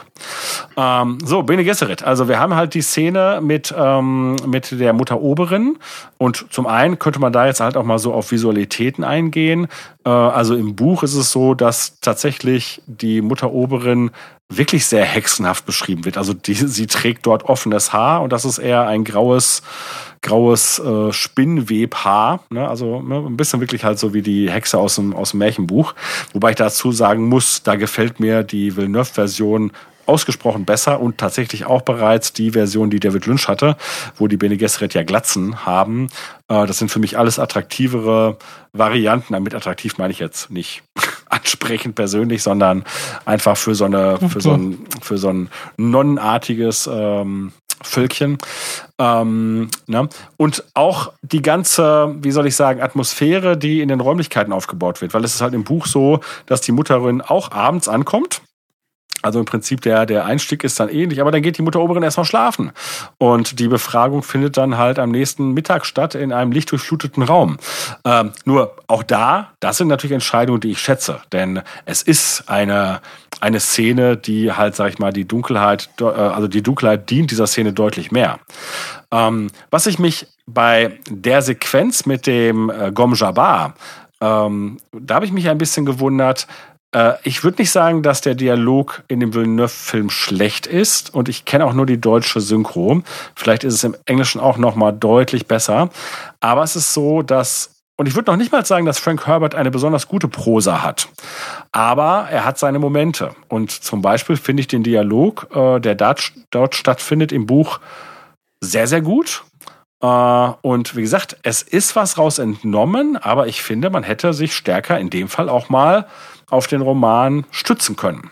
Und da sind dann halt natürlich auch so Momente, wo ich mich so frage, hm, warum? Warum hat er diese künstlerische Entscheidung getroffen?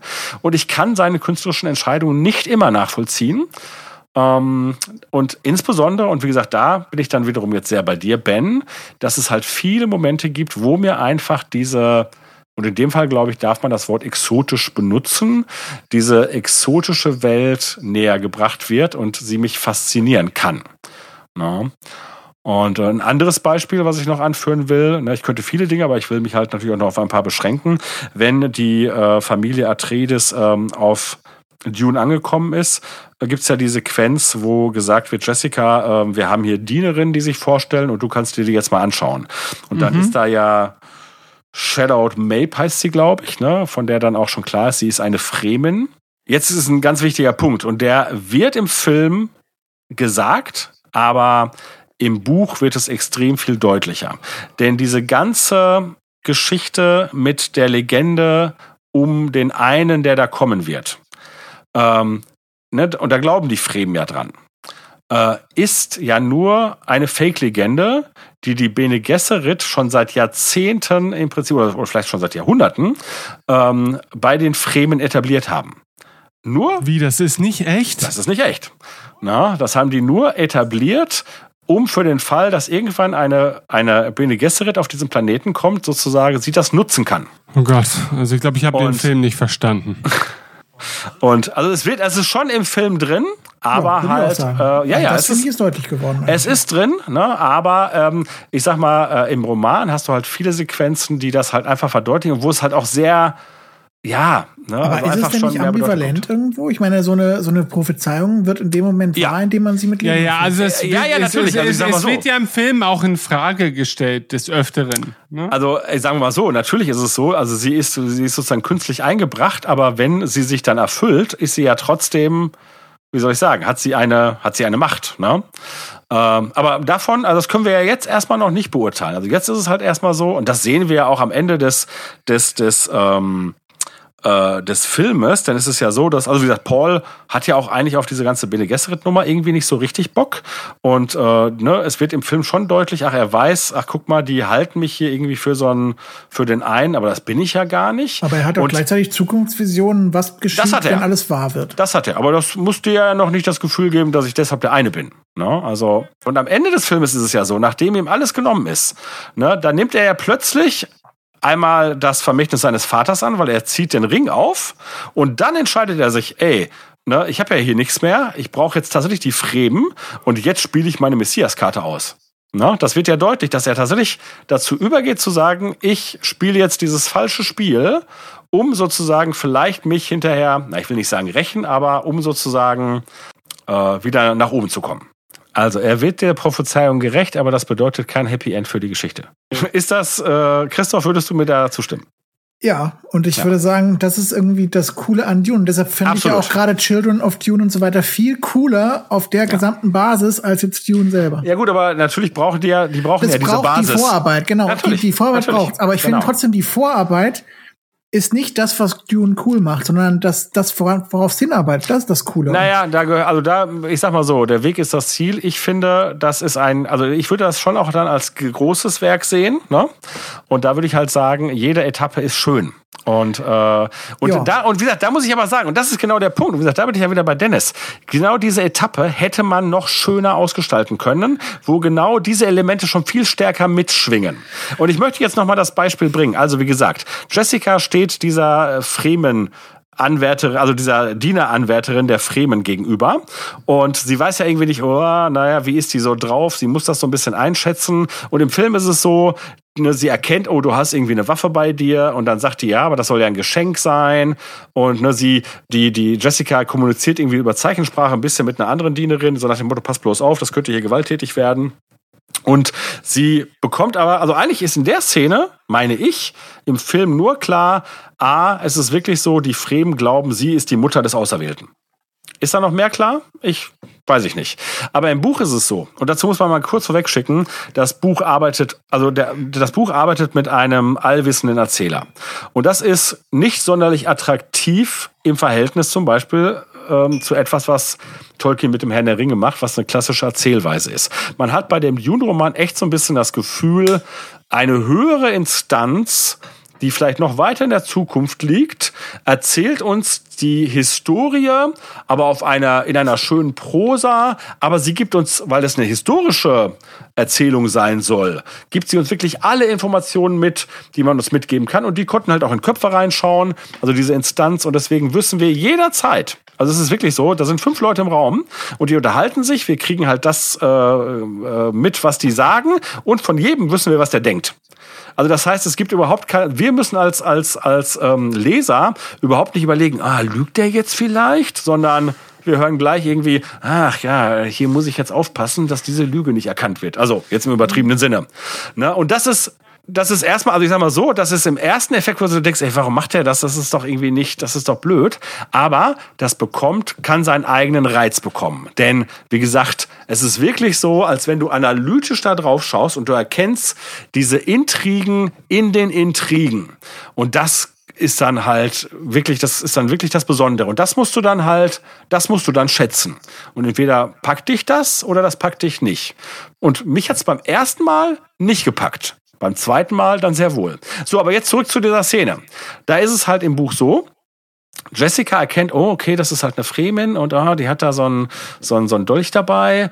Mm, äh, und dann erkennt sie, ach, aber hier haben ja, hat ja der Bene Gesserit Orden gute Arbeit geleistet, weil die glaubt ja an diese Prophezeiung und deshalb äh, ne, will die mich verehren. Aber äh, ich muss auch tatsächlich dem Test bestehen, weil ich muss jetzt so reagieren, wie diese Frau denkt, dass die Mutter des Auserwählten reagieren muss. Und dann gibt's halt so, ich weiß jetzt nicht mehr genau, wie es war, also ich glaube, sie will von ihr wissen, wie dieser Dolch heißt. Also es ist ja ein Christmesser äh, also ein Zahn vom Shai Hulut, vom, vom, vom großen Wüstenwurm. Äh, und dann, also es geht irgendwie halt um Sprachgeschichten und so. Und, und Jessica überlegt so, ah, warte mal, das kommt daher und sagt dann, also weil sie irgendwas aus dem Namen ableiten kann, will sie sagen, das ist der Bringer des Todes. Und dann sagt sie, das ist ein Bringer. Und in dem Moment ist diese, ist die Fremenfrau schon, ja, frohlocket, so nach dem Motto. Und dann erkennt Jessica, oh, Bringer war das Triggerwort. Wenn ich jetzt noch gesagt hätte, des Todes, hätte ich wahrscheinlich verkackt. Gut, dass ich da jetzt, ne, dass sie sozusagen halt schon mir direkt gezeigt hat, irgendwie, äh, was hier eigentlich Phase ist. Und, äh, ne, dann bin ich jetzt mal weiter ruhig und sage, ja, natürlich ist das. Genau. Sie sagte irgendwie, hast du denn, hast du gedacht, dass ich nicht einen Bringer erkenne? Ne, also sie macht dann voll auf dicke Hose, obwohl sie eigentlich nur Cold Reading Reading betrieben hat. Und ganz vieles, und das wird halt auch in dem Roman klar, ist, ja, die Bene Gesserit haben besondere Fähigkeiten, sie haben Visionen, sie haben gewisse Wahrsageelemente, aber manche Dinge sind wirklich halt Cold Reading. Ne? Dass du einfach halt so ein bisschen halt antäuscht und mal halt so ein paar Schlagworte fallen lässt und du guckst, wie reagiert der andere. Und das macht der Roman halt ziemlich toll. Genau solche Elemente ähm, äh, aufzuzeigen. Und dann ist es halt so, und da sind wir jetzt wieder bei dem tollen Worldbuilding, dass äh, sie nimmt dann halt das Geschenk an und äh, also beziehungsweise die die Fremenfrau steckt erstmal das Christmesser wieder in die Scheide und dann, weil so so so viel weiß Jessica dann schon und sagt so, wie kannst du das tun? Denn die Klinge hat doch gar kein Blut gekostet. Denn es ist halt so, ne, da sind wir wieder beim Worldbuilding, so ein Christmesser, wenn es gezogen wird, muss es halt tatsächlich eingesetzt werden. Und äh, dann ne, freut sich die, die Fremenfrau auch wieder und sagt, ja, nimm das Blut meines Lebens. Wo man dann als, als, als äh, Leser wieder denkt, oh Gott, was ist jetzt? Heißt das, sie will jetzt hier geopfert werden? Und da ist Jessica dann halt auch unsicher und überlegt sich, ja, was mache ich? Und kratzt, also dann, also die Frau öffnet halt auch noch ihren, ihren äh, ihre Tunika und äh, präsentiert ihre nackte Brust. Und Jessica entschließt sich dann zu halt äh, leicht ihre Brust einzuritzen, so dass halt ein leichter Blut, äh, also ne, so, ein, so ein Rinnsal Blut entsteht und äh, ist sich dann halt auch ganz unsicher, aber ne, äh, kriegt dann direkt die Bestätigung, dass das genau richtig war. Also Blut muss vergossen werden, aber wenn man zu viel äh, geritzt hätte, dann, weil ne, das Wasser des Lebens ist ja kostbar, also das wäre auch nicht richtig gewesen. Sie hat es glücklicherweise genau richtig gemacht. Also, ne, und das ist natürlich eine, wie ihr jetzt erkennt, glaube ich, eine sehr reiche Szene. Und in diesem Film ist es wirklich nur so, okay, sie stellt gerade jemand ein und die Sache mit dem Messer scheint irgendwie mal wichtig zu werden. Und da würde ich schon sagen, dass ähm, das tatsächlich ein bisschen schade ist, dass man da nicht mehr von in diesem Film gerettet hat. Wobei, machen wir uns nichts vor, ist natürlich schwierig, weil ganz viel von dem, was ich jetzt erklärt habe, natürlich über innere Monologe abläuft. Ja. Ja. Aber gut, zumindest das mit dem Ritzen hätte man auf jeden Fall hingekriegt. Ich meine, das ist ja, vor diesem Problem stand ja auch David Lynch, weshalb der ja tatsächlich extrem viel innere Monologe tatsächlich realisiert hat mit oft äh, mit Off-Kommentaren, ne? also mit mit oft mit der Off-Stimme. Also, aber noch ein Beispiel und zwar ähm, haben wir den Verräter ähm, Dr. Yui, ähm, der halt im Film auch relativ wenig Screenzeit hat. Und der wird schon halt als ein extrem vertrauter Mensch der Familie dargestellt. Und da ist wiederum das Faszinierende, dass er eigentlich, weil er ist ein Doktor der Suk-Schule, und ihr seht, ich bringe diese, diese Begrifflichkeiten ein, weil die halt so omnipräsent, omnipräsent, nee, omnipräsent sind in diesem Roman und natürlich halt eine eigene Atmosphäre verbreiten, die alle unter den Tisch gefallen sind. Ich, und das sind ja, da gibt's ja keinen Grund für. Die könnte man noch raushauen und sozusagen uns in eine Lage versetzen, wo man sagt, was ist das denn schon Ja, wobei, Und so. dann hast du das Problem meines Erachtens, was der Harry, erste Harry Potter Film hatte, wenn du die Bücher dort nicht kanntest und du hast diesen Film geguckt, hast du dir gedacht, was ist das für ein Scheiß, warum erzählen die mir? Ja, aber das weiß ich in dem Roman doch auch erstmal nicht. Nee, aber im Roman kriegst du das Ganze ja über Seiten und Seiten und Seiten, genau wie im Harry Potter Roman im ersten. Ja, Kriegst aber du auch erst irgendwann. Nee, nee, du wirst aber du wirst ja, aber du kriegst ja nicht irgendwie auf einen Schlag 30 neue Begriffe. Aber ich du weiß bis heute nicht, was die Suk-Schule ist. Nee, du hast sonst genau das gleiche Problem wie im, in den ersten Star Wars Drehbüchern, wo ja auch Ja. dann irgendwie diese ganzen Begriffe dir um die Ohren gehauen würden und ich glaube, du hättest abgekotzt, wenn dieser Film gemacht worden wäre. Das wäre so furchtbar Ja, das ist die geworden. Frage. Und das, das kann ich halt nicht beurteilen. Und insofern würde ich sagen, was der Film jetzt noch geschafft hat aus meiner Sicht, und das fand ich schon eine, eine durchaus Leistung, die ich halt eben, da hatte ich eben meine Sorgen auf Basis von Blade Runner 2047 oder was auch immer es gerade war, 74, naja, egal. Ähm, dass er es geschafft hat, quasi die Story nochmal so runterzubrechen auf ein Thema, wo man zumindest dann diese emotionale Verbindung noch schaffen kann zu Paul. Indem er einfach wirklich sehr auf ihn fokussiert und dann dieses große Universum nur als Bühne benutzt dafür. Ja. Und das würde ich ihm anrechnen als positiv. Man kann es ihm als negativ anrechnen, weil er damit, damit das Universum zu sehr vielleicht in den Hintergrund gestellt hat und nicht zu sehr ausgebaut. Aber damit habe ich zumindest jetzt eine, emo eine emotionale Mhm. äh, Geschichte, wo ich sagen kann, das ist die Geschichte von Paul, der ein Mädchen in seinem Traum sieht und dieses Mädchen am Ende findet. Und mal ganz, ganz grob zusammengebrochen. Und dann hat, sind da noch sonstige Stories drumherum, aber das ist zumindest mal ein roter Faden und der funktioniert irgendwie. Ja. Also ich glaube, es wurde hoffentlich euch deutlich, ich bin sicher, den Zuhörenden, dass ich zwischen euch stehe. Ne? Nämlich, dass ich tatsächlich auf der einen Seite den Film richtig toll finde. Ne? Und ich glaube auch, dass er für sich funktioniert. Dass ich aber glaube, dass man es reicher noch hätte erzählen können und ich mir das durchaus gewünscht hätte. Und deswegen möchte ich noch auf eine Sache eingehen, Christoph. Äh, also bezüglich dieser Vokabeln. Und dann, ne? also dein, dein, dein Gegenargument, auch dann könnte es sein, wie bei dem ersten Star Wars Skript einfach zu viel ähm, Unbekanntes. Ne? Nur da muss man natürlich jetzt ja. genau, wobei das ist ja die Frage, weil ich sag mal so, auch im letztendlich veröffentlichten Star Wars haben wir eine Menge äh, unbekannte Vokabeln, ne? Jedi und und und äh, Hyperraum und so. Das war ja damals nicht äh, so, dass das ein ein Usch- ein ein ein Aber hast du Lehrbeispiele aus dem ersten Star Wars Film wirklich? Als Jedi und Hyperraum? äh, Javas, äh, Wasserevaporatoren. Ja, gut, Äh, ja. mm. Nein, meine Frage, ne, ne, mir ging es jetzt darum, äh, ob sozusagen halt ein paar mehr solcher Vokabeln Dune jetzt schon problematisch gemacht hätten. Und das würde ich sagen, nee. Also man hat sich extrem zurückgehalten.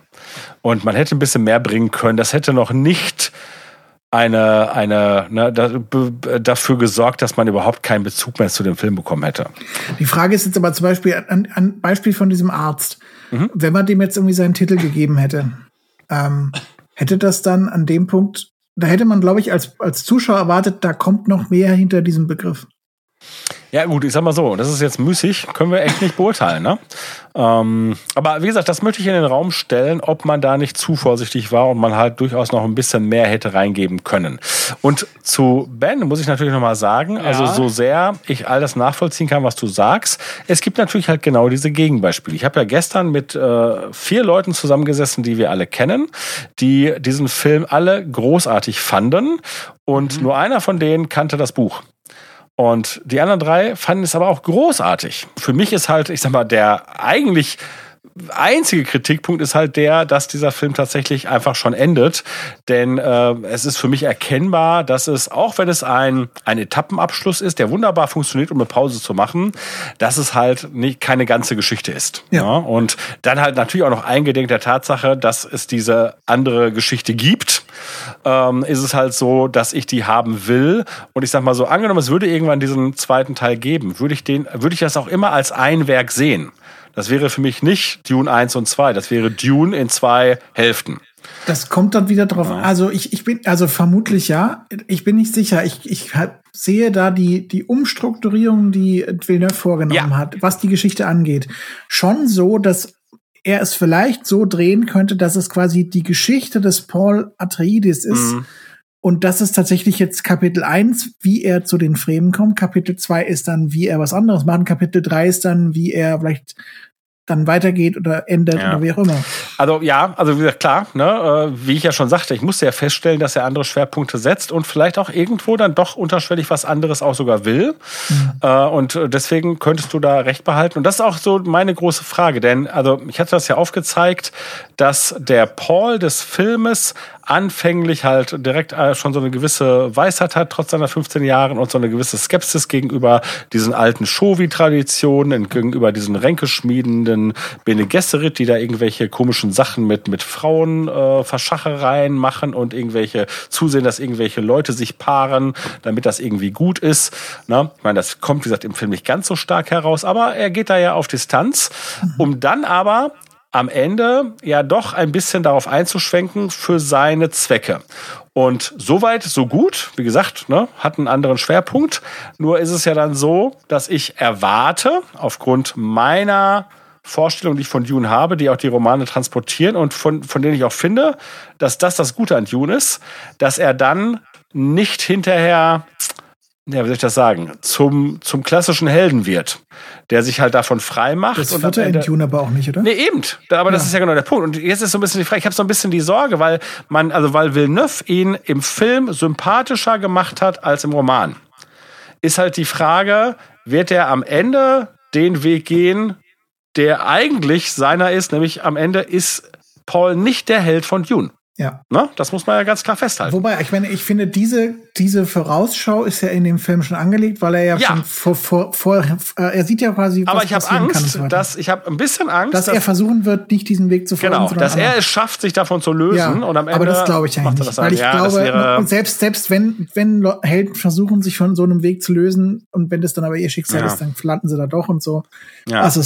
Und ich meine, es ist also natürlich so, wenn wir jetzt erstmal nur halt in die zweite Hälfte, die hoffentlich kommt, nehmen, dann ist das ja erstmal nur die zweite Hälfte vom ersten Roman. Und da ist es ja, ja sogar noch so, da könnte man ja noch sogar sagen, am Ende ist er ein Held. Ne? Hat's, hat's ich ich finde schon, es sollte da deutlich werden, dass er eine kritische Figur ist, ne? Ja. denn weil er macht das aus gewissen Gründen, ne? und erst danach wird's richtig finster. Aber also ich finde, das müsste schon, weil ne, also ich sag mal so, so habe ich wenn auch es eskaliert, verstanden. Dann ist, ist ja das nicht er, oder? So hatte ich das, habe ich richtig in Erinnerung, dass das nicht Uff. er derjenige ist, der das Ganze eskaliert auf eine größere Bühne, sondern dass er das er nur das Werkzeug ist, dann das Mittel. Ja, das ja.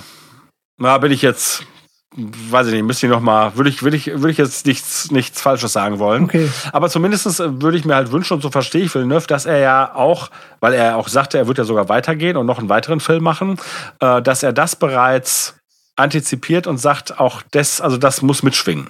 Ja. Und wenn er das tut, dann wäre ich sehr zufrieden mit diesem zweiten Teil. Wenn es irgendwie gedeutelt wird, äh, anders, dann könnte es schwierig werden. Aber na gut, schauen ja. wir mal. Du meinst, die, die Sorge ah. besteht, dass er, dass der zweite Teil quasi irgendwie der Befreiungskrieg der Fremen wird und das endet dann im Happy End, dass er der große Befreier der Fremen ist. Naja, das wäre, dann hätten wir ja tatsächlich so eine, so eine White Savior-Geschichte. Nee, das genau. glaube ich auf keinen Fall. Das wird Villeneuve nicht machen. Aber, dass er sich zwar, oder dass er sich sozusagen komplett davon trennt, also dass er eben gar nicht äh, mehr diese, dass er diese Messias-Nummer ablehnt.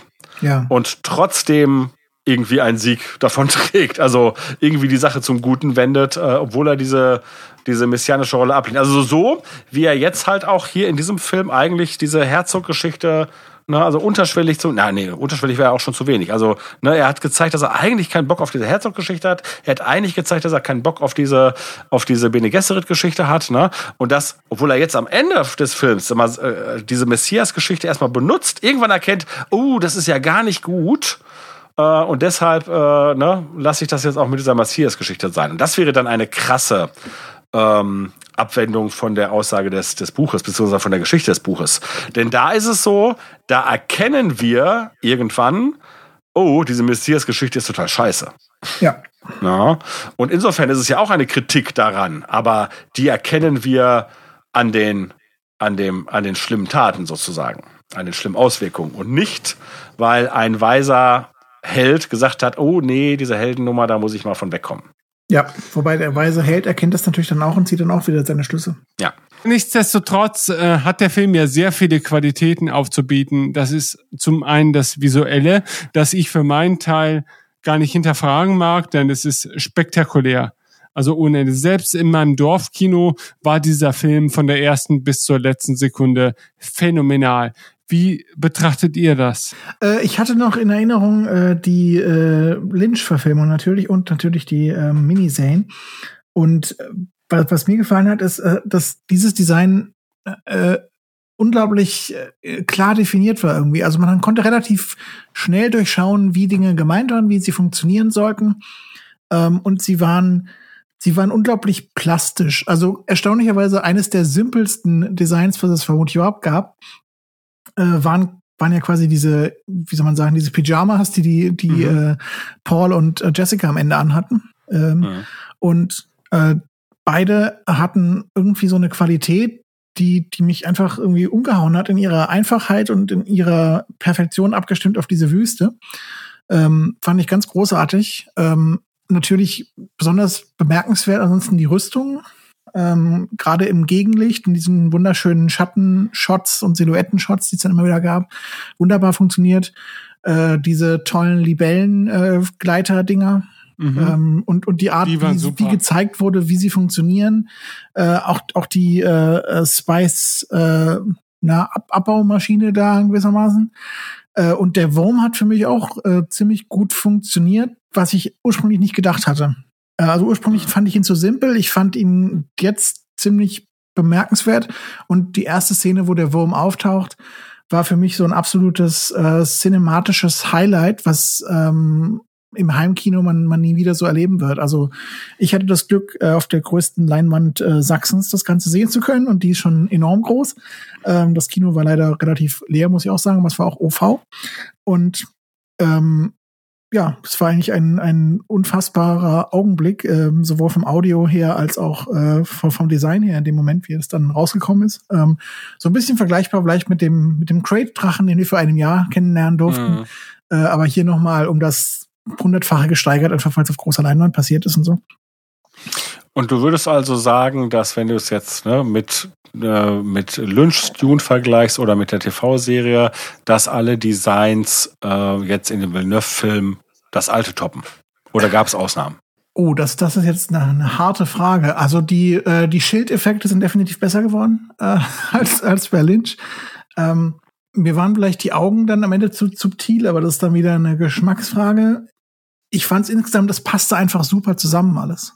Ähm, und ja. das war unglaublich stimmig zusammen. Und, aber ich weiß noch nicht mal, ob das jetzt für mich unbedingt äh, in erster Linie Dune äh, geschrien hat, sondern in erster mhm. Linie hat es für mich Villeneuve geschrien und war irgendwie vom ästhetischen Gefüge her eigentlich näher an Arrival dran, vielleicht als an den früheren Dune-Verfilmungen. War so ein bisschen mein Eindruck äh, was ich toll fand irgendwo, aber ähm, ich weiß nicht, ob es jetzt unbedingt das perfekte Dune war. Das kann ich, das traue ich mir nicht zu einzuschätzen. Ja, also, also erstmal, ich kann mich prinzipiell schon mal anschließen, was deine, deine Grundzufriedenheit da angeht. Äh, und diese letzte Sache ist so, das ist ganz schwer zu sagen, denn man muss ja, es ist so, dass äh, Frank Herbert tatsächlich wenig beschreibt. Ne? Also nehmen wir jetzt mal diese tollen äh, Ornithopter Thopter, ähm, ne, die sind, also ne, da wird von einklappbaren Flügeln äh, ist die Rede, aber ne, ehrlich gesagt haben dann halt äh, über den Lauf der Jahre verschiedene Illustrationen, Varianten ähm, aufgetan. Und oh ja, den Vergleich zu Libellen wurde zwar gebracht, aber nicht unbedingt, dass es dann wie eine Libelle funktioniert. Also dass da halt schlagende Flügel sind. Äh, und es gibt ganz, ganz viele Bereiche, wo Frank Herbert sich mit Beschreibungen total zurückhält, weshalb man gar nicht eine klare Vorstellung unbedingt davon hat. Und ähm, insofern ist es dann wirklich halt so, dass halt andere Medien und halt Illustratoren ähm, halt so ein bisschen so ein Bild geformt haben. Aber demnach kann ich sagen, dass der Film halt tatsächlich die bekannten Varianten aufgreift, die mir halt auch besonders gut gefallen und zum Teil zum ersten Mal überhaupt im Bewegtbild realisieren. Und die Ornithopter sind tatsächlich ein, so, ein, so ein super Beispiel, was vorher einfach noch nicht so, also das war bei Lynch auch, wäre es ja nicht machbar gewesen oder schwierig zumindestens. Ähm, und also insofern rein von den visuellen Eindrücken äh, ist es das Dune, was ich auch in mir trage. Und äh, insofern war das natürlich mega für mich. Ne? Und ich meine, das hattet ihr auch schon angedeutet, dass es ja manchmal so ein bisschen was von, ja, ihr habt es nicht mit diesem Wort benannt, aber ne, Christoph, du meintest, man könnte diesen Film sicher ausdrucken und an die Wand hängen. Ne? Und ich finde auch, dass der Film unglaubliches Potenzial hat, dass man ihn wie, ich meine, Georgie hat das auch zu Star Wars gesagt, dass man ihn in ein Tone-Poem verwandeln könnte. Sprich, einfach nur die Bilder mit irgendwie Musik vielleicht unterlegt, ne, oder also nicht, also ausgewählte Bilder. Und das Ding würde auch einfach fantastisch sein. Ähm, ja.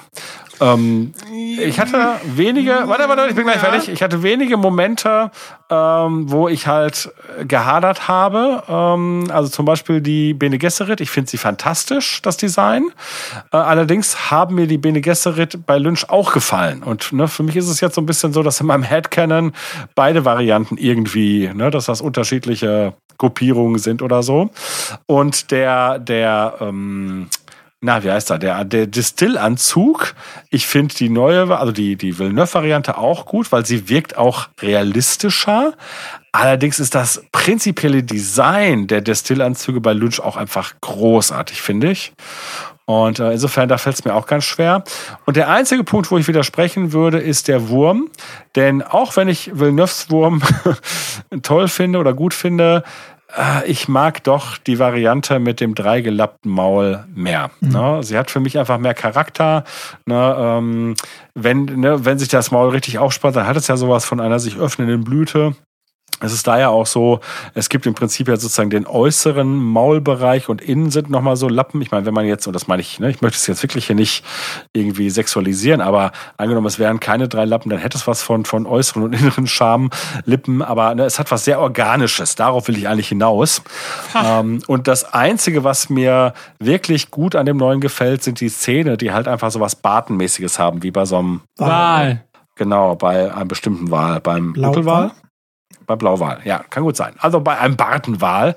Äh, und das macht natürlich auch Sinn, aber insofern, das hätte man ja wunderbar kombinieren können. Also sprich, die klassische ähm, äh, äh, Variante mit dem dreigelappten Mund, aber im Inneren entsprechende Zähne, das wäre ja auch machbar gewesen. Und das wäre so mein Ideal jetzt.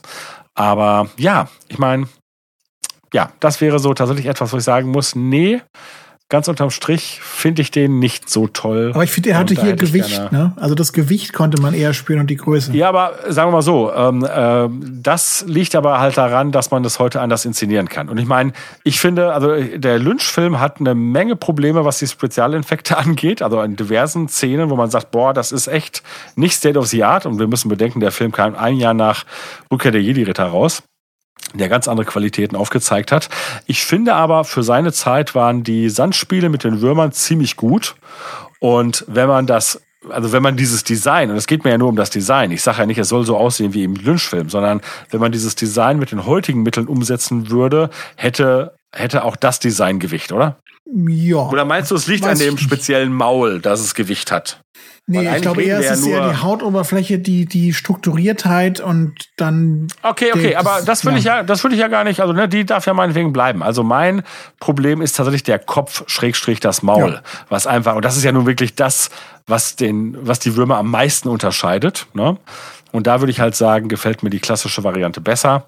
Äh, und wie gesagt, man hätte durchaus die Dinge kombinieren können. Ja, und gibt es den Kontext vielleicht, dass Leute äh, im Rahmen des Mandalorians das erste Mal, naja, zumindest visuell mit einer Art Erdwurm in dieser Opulenz äh, in Kontakt gekommen sind. Und dass sie dann vielleicht auch gar nicht einschätzen können, dass, äh, naja, dass es sich bei dem Dune-Sandwurm erstens natürlich tatsächlich um einen solchen handelt und äh, dass hier dann auch die Originalidee äh, ja, zu sehen ist. Ja, ich meine, es war ja so, ne, dass wir, als wir das erste Mal den Crate-Drachen sahen, also jetzt in Mandalorian, dass wir wirklich uns die Frage stellten. Und ich hatte ja direkt die Vermutung, dass wir, dass der tatsächlich äh, Beine noch hat. Ne? Äh, und das wurde ja später bestätigt, auch wenn wir sie nicht sehen. Aber wenn man jetzt rein von der Darstellung in Mando ausgeht, hätte es ein Wurm sein können. Ne? Und es gibt ja auch Drachenwürmer. Ne? Also die, die klassische Form, die wir uns so vorstellen mit, mit Flügeln und Beinen, die ist ja nicht die einzige Form, wie ein Drache aussehen kann. Ähm, nur, ja, er ist ein Drache. Aber wie gesagt, das kannten wir ja auch selbst vom Star Wars Expanded Universe nicht, dass der sich so äh, schnell unter dem Sand her bewegt, wie das die Dune-Würmer machen. Das ist das sogenannte Lindwurm dann.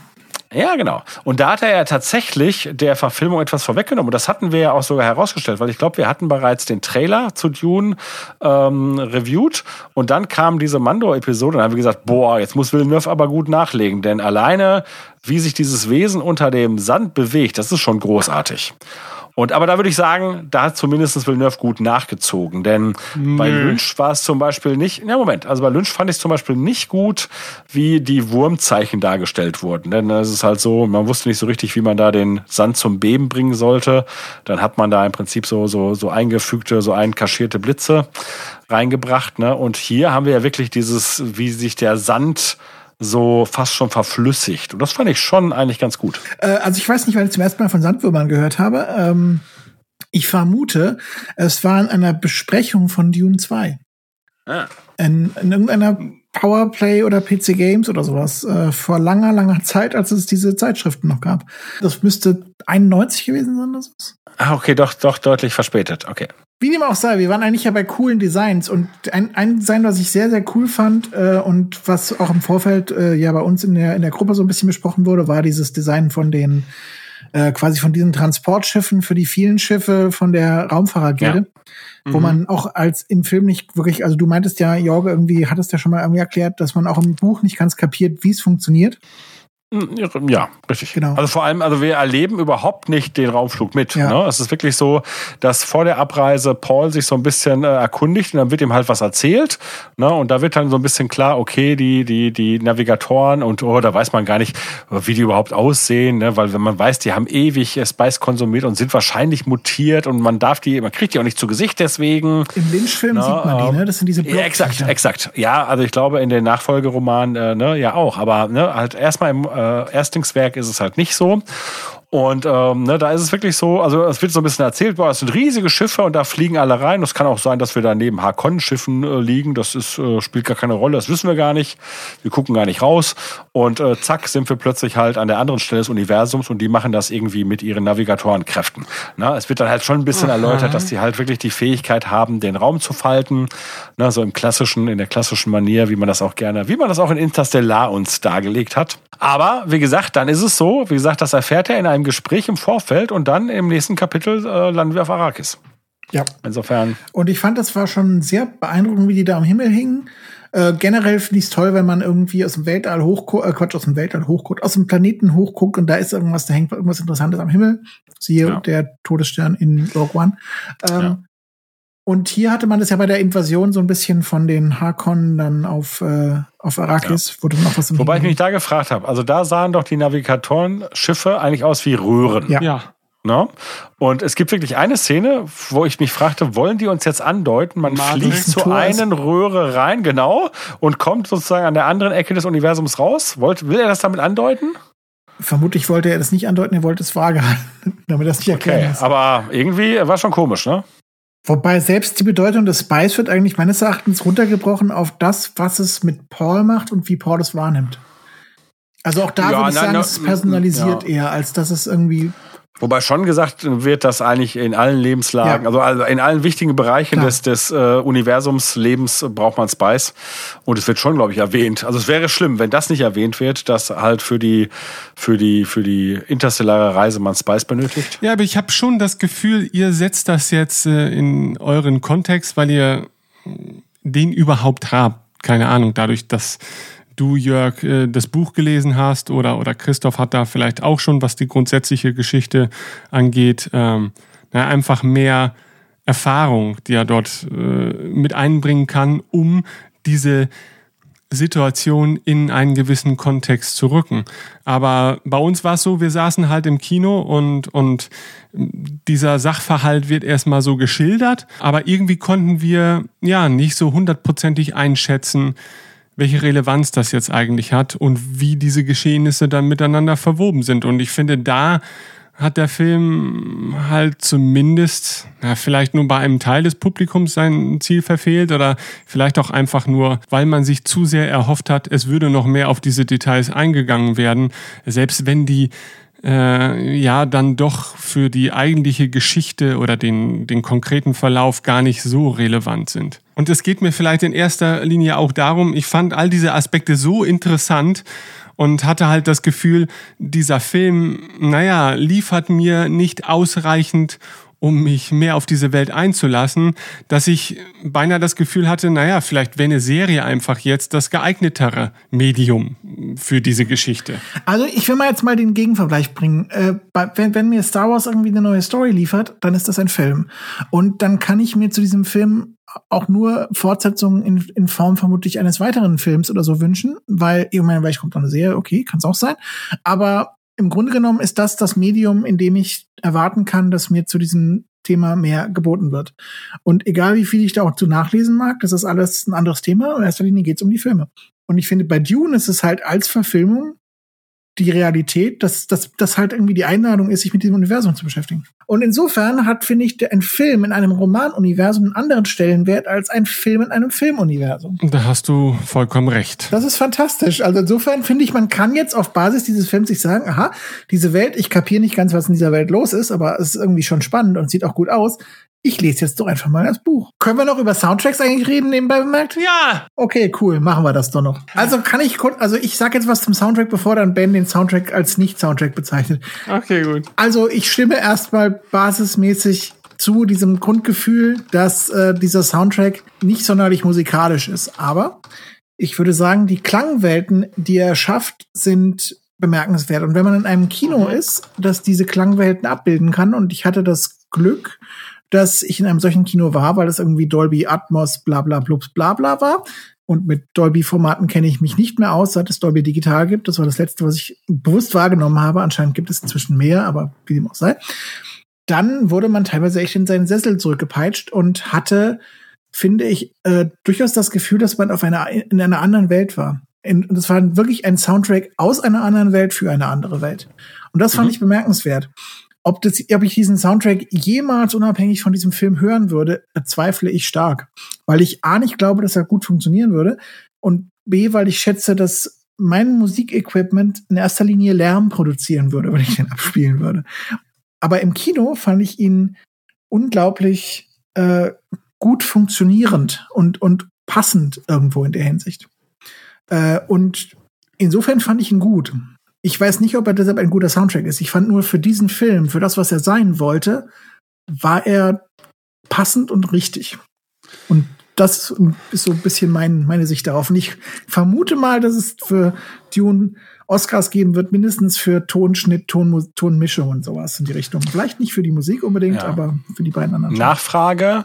Äh, du glaubst also, eine, ein Soundtrack, wie ihn beispielsweise, keine Ahnung, ein George, äh, nicht ein George Lucas, ein äh, John Williams oder ein Howard Shaw machen würde, sprich ne, mit äh, Leitmotiven etc., hätte sich hier nicht angeboten. Ich glaube, er würde dem äh, diesem durchaus ja Science-Fiction-Ansatz, den, den Villeneuve hat, dass er wirklich sich auch da committet und sagt, jawohl, das ist jetzt Science-Fiction, das ist eine andere Welt. Ich glaube, zu diesem Ansatz wird es schlechter passen. Wenn ich denke, das, was ja John Williams bei Star Wars geleistet hat, ist ja, dass er quasi man hatte zwar diese fremden Bildwelten, aber man hatte dann zum einen eine vertraute Story, wenn man sich darauf eingelassen hat, und zum zweiten hat John Williams einen in unfassbar vertrauten Musikwelten zurückgeführt in diese, in diese Realität der, der Erde, sagen wir mal so, und hat einem dann eine Brücke ja. gebaut. Und diese Brücke, würde ich sagen, existiert hier nicht. Ich würde sagen, hier sind, hier ist, ist der Soundtrack im Sinne von, das ist sozusagen die Musik in Anführungszeichen und der Soundtrack im Sinne von, das ist, das ist die Geräusche auf eine Weise verschmolzen, in, in der Krassheit habe ich das lange nicht erlebt. Ich weiß nicht, ob ich es jemals so krass erlebt habe, dass die wirklich, dass man quasi den Unterschied nicht mehr gesehen hat, wirklich, da hört die Musik auf, da fängt der Ton an und, und so weiter. Naja, aber letztendlich ist beides das Gleiche. Ja, das ist tatsächlich so eine Definitionsfrage. Ich meine, äh, für mich ist es bei dem, bei dem Dune-Score so, ähm, also erstmal, ich bin kein Fan von Hans Zimmer. Ich glaube, das habe ich schon ein paar Mal erwähnt, ne? denn bei seinen klassischen Kompositionen, also die so orchestral sind, ne, die bestechen immer durch ein paar tolle oder manchmal auch nur durch ein tolles, äh, durch eine tolle, tolle Melodie, die wirklich großartig ist. Mhm. Also das hat ja manchmal Hit-Charakter, aber dann Interstellar. Ist, na gut, da würde ich ja sagen, ist der ganze Score gut. Aber ne, ich, ich meinte jetzt halt eher so Beispiele wie, keine Ahnung, Fluch der Karibik oder Gladiator. Ja, wobei da, den würde ich auch sogar noch ganz hoch ansetzen. Aber wie gesagt, äh, häufig Aber da macht er wirklich, für mich... Da hat er wirklich geklaut, nämlich eins zu eins von Wagner. Also meine Güte. Ja, aber das so? ne, Klauen von den Besten ist ja nicht verkehrt. Ne? Äh, aber ansonsten ist es halt oft sehr breiig, sein, sein orchestrale, ja. äh, seine orchestrale Arbeit. Und wie gesagt, deshalb nicht so meins. Und, ne? Aber er hat ja vor ein paar Jahren angefangen, halt eher in diese Industrial-Richtung zu gehen. Und das ist ja, äh, hier, June ist ja nicht das erste Mal, dass er solche eher experimentelle Musik macht. Und dazu muss man jetzt sagen, also ich persönlich komme auch aus einem Bereich, also ich höre viele verschiedene, äh, unterschiedliche Musiken. Unter anderem höre ich auch Industrial und ich höre auch Ambient und Ritual Ambient. Und ich merke ein bisschen, wo er daherkommt, äh, also was er sich vielleicht in den letzten Jahren auch mal so angetan hat und was er irgendwie interessant findet. Und ich höre sowas auch tatsächlich so, ne? also nicht nur in einem Film. Und es war so, ähm, äh, weit im Vorfeld wurde ja offiziell dieses Sketchbook veröffentlicht, was im Prinzip der Soundtrack ist, aber halt nicht mehr, nicht in den Varianten, die im Film drin sind, sondern halt irgendwelche anderen Varianten oder zum Teil so ein paar ungenutzte Sachen. Und das ist aber trotzdem geht das sehr in diese Richtung, vielleicht sogar noch ein bisschen kruder als im Film. Und das habe ich irgendwann halt mal abends äh, im Dunkeln gehört, äh, mit in hoher Lautstärke und ich habe es sehr, sehr genossen. Mhm. Äh, und es ist schon so, nein, das ist ungewöhnlich und ich würde Christoph völlig recht geben, ne, dass es genau der richtige Sound ist, der, die richtige Musik, weil es eine fremde, eine Fremdheit bietet, die für eine fremde Welt gut passt. Und ich würde schon sagen, dass das in einer gewissen Tradition steht. Denn äh, ich meine, ich kenne mich zu wenig in Musik aus, ne, aber ähm, ich weiß, es gibt diesen, diesen Begriff der Klangflächenkomposition. Woher kenne ich das? Ne? Eben weil ich nicht aus der Musik komme, kenne ich es auch vom Soundtrack. Und zwar ähm, vom Komponisten, ich weiß nicht, ob man den so ausspricht, Giorgi Ligeti und den kennen wir, weil halt Stücke von ihm äh, von Stanley Kubrick in seinen Film verwandt wurde, allen voran natürlich 2001 Odyssey im Weltraum. Und da gibt es nämlich auch, ich meine, ne, in dem Film sind halt viele klassische Musikstücke verwandt worden, aber halt auch eben diese diese äh, Klangflächenkomposition von Ligeti. Äh, und die sind halt ja extrem krude auch. Und ich sag mal, vielleicht mal ganz kurz, äh, wie das da funktioniert.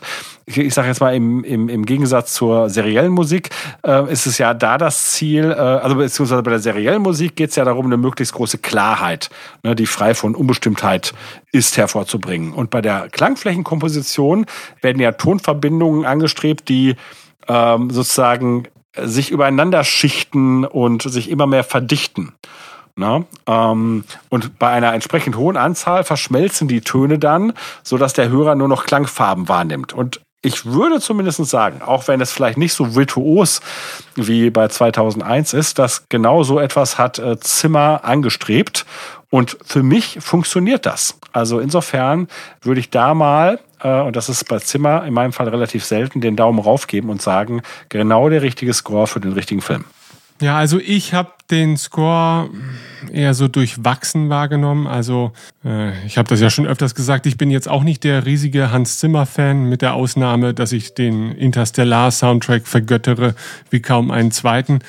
Äh, und für mich bot dieser Film auch eher eine, eine klangliche Akzentuierung dessen, was da auf der Leinwand zu sehen war, musikalisch äh, muss ich sagen, ist da aber bei mir wenig hängen geblieben. Also gut, ich kann mir da jetzt auch an dieser Stelle noch gar kein wirkliches Urteil bilden, denn ich habe äh, in den losgelösten Soundtrack auch nur kurz reingehört. Aber so hundertprozentig, hm, naja, glücklich damit bin ich irgendwie nicht und könnte mir vorstellen, dass da vielleicht eine andere Herangehensweise, eine andere Art von Musik vielleicht auch, ja, zumindest bei mir größeren Eindruck hinterlassen hätte.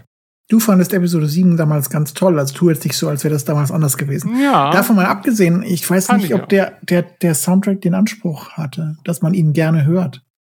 Ja, aber ich äh, habe es gerade gesagt, ich tue es. Okay, dann ist Also es gibt solche, so, so ein Publikum. Okay. Und ich sag mal so, ähm, er ist ja sogar, äh, er wird in drei Fassungen veröffentlicht. Ne? Es gibt halt den regulären Filmscore, es gibt dieses Sketchbook und dann äh, erscheint ja noch dieses Art-of-Buch, was ja auch nochmal, ich weiß es nicht, ob es dann zum Download oder ob das dann dabei liegen wird, nochmal im Prinzip so eine Art poetische Variante, keine Ahnung, ähm, zum, zum Begleiten des Buches geben wird mit diesem Material. Also insofern scheint Hans Zimmer der Meinung zu sein, Leute wollen das in ihren CD-Player legen. Also was ich spannend fand, war die, war wieder der Einsatz, das hat Hans Zimmer ja immer mal wieder gerne gemacht. Das hat er ja gemacht auch bei den Batman-Filmen äh, mit diesem komischen Chor da im dritten Teil, irgendwie dieses Rise-Ding. Ähm, und hier jetzt halt mit irgendwelchen anderen Sprachen, würde ich behaupten wollen äh, mhm. einerseits auf dieser Welt von den, den Soldaten des, des Imperators da. Du meinst jetzt dieses Skulpturale, ne? Ja, genau das. Und dann bei den Fremen, er hat ja eigentlich auch quasi Fremen-Lieder irgendwie ein bisschen reingebaut, ne? Hatte man ja. so das Gefühl. Und das fand ich schon, war gut gemacht. Ansonsten, ja, dann haben wir auch dass das laut war, würde ich sagen, übrigens stimmt. Äh, aber ich, ich denke mal, je nachdem, wie gut dein Kino ist äh, oder je nachdem, wie gut die, die Tonanlage ist, ist es halt ein angenehmes, lautes, dass du in deinen Kinosessel gedrückt wirst und dir denkst, boah, wie geil, dass ich mal wieder im Kino bin. Oder es ist einfach nur störend. Also das kann ich mir schon vorstellen. Also das UCI zum Beispiel, was es hier in unserer Landschaft gibt, ist dafür bekannt, dass du dort reingehst und einfach voll geplärrt wirst mit Scheiße. Es ist, ist echt heftig. Und danach wieder gibt es ein anderes Kino und Cineplex, was einfach einen mega coolen Ton hat. Und mm, da war ich ja. und das war schön. Also für mich war es auch toll und man muss auch dazu sagen, dass ein Motiv von Dune auch Rausch ist und genau das bietet ähm, bietet der Soundtrack auch. Ne? Das hat was Rauschhaftes mhm. und äh, der der Film steigert sich ja auch in seiner Intensität. Also mit der Intensität meine ich jetzt schon äh, im in der wie soll ich sagen, in der Schlagabfolge von Handlung und von Action. Ne, und entsprechend geht es auch mit dem Sound entsprechend äh, voran. Und äh, insofern steigert es sich rauschhaft wie in einem Sandsturm. Aber ich denke mal, dann haben wir schon mal so die gröbsten Eindrücke an dieser Stelle zusammenfassen können. Ähm, egal, selbst wenn ich jetzt äh, über den Verlauf der Folge ein durchmischtes Gefühl naja, vermittelt habe, äh, geht ins Kino, guckt euch diesen Film an, denn äh, sich von ihm in eine fremde Welt entführen zu lassen, ist er allemal wert und äh, man kann nur hoffen, dass die Fortsetzung passieren wird und das wird sie wahrscheinlich nur, indem naja, möglichst viele diesen Film gucken. Also tut es und schildert uns eure Eindrücke äh, zum Film und ich hoffe, wir hören uns bald hier wieder auf dem Weltenfunk. Bis denn. Tschüss. Dies ist nur der Anfang.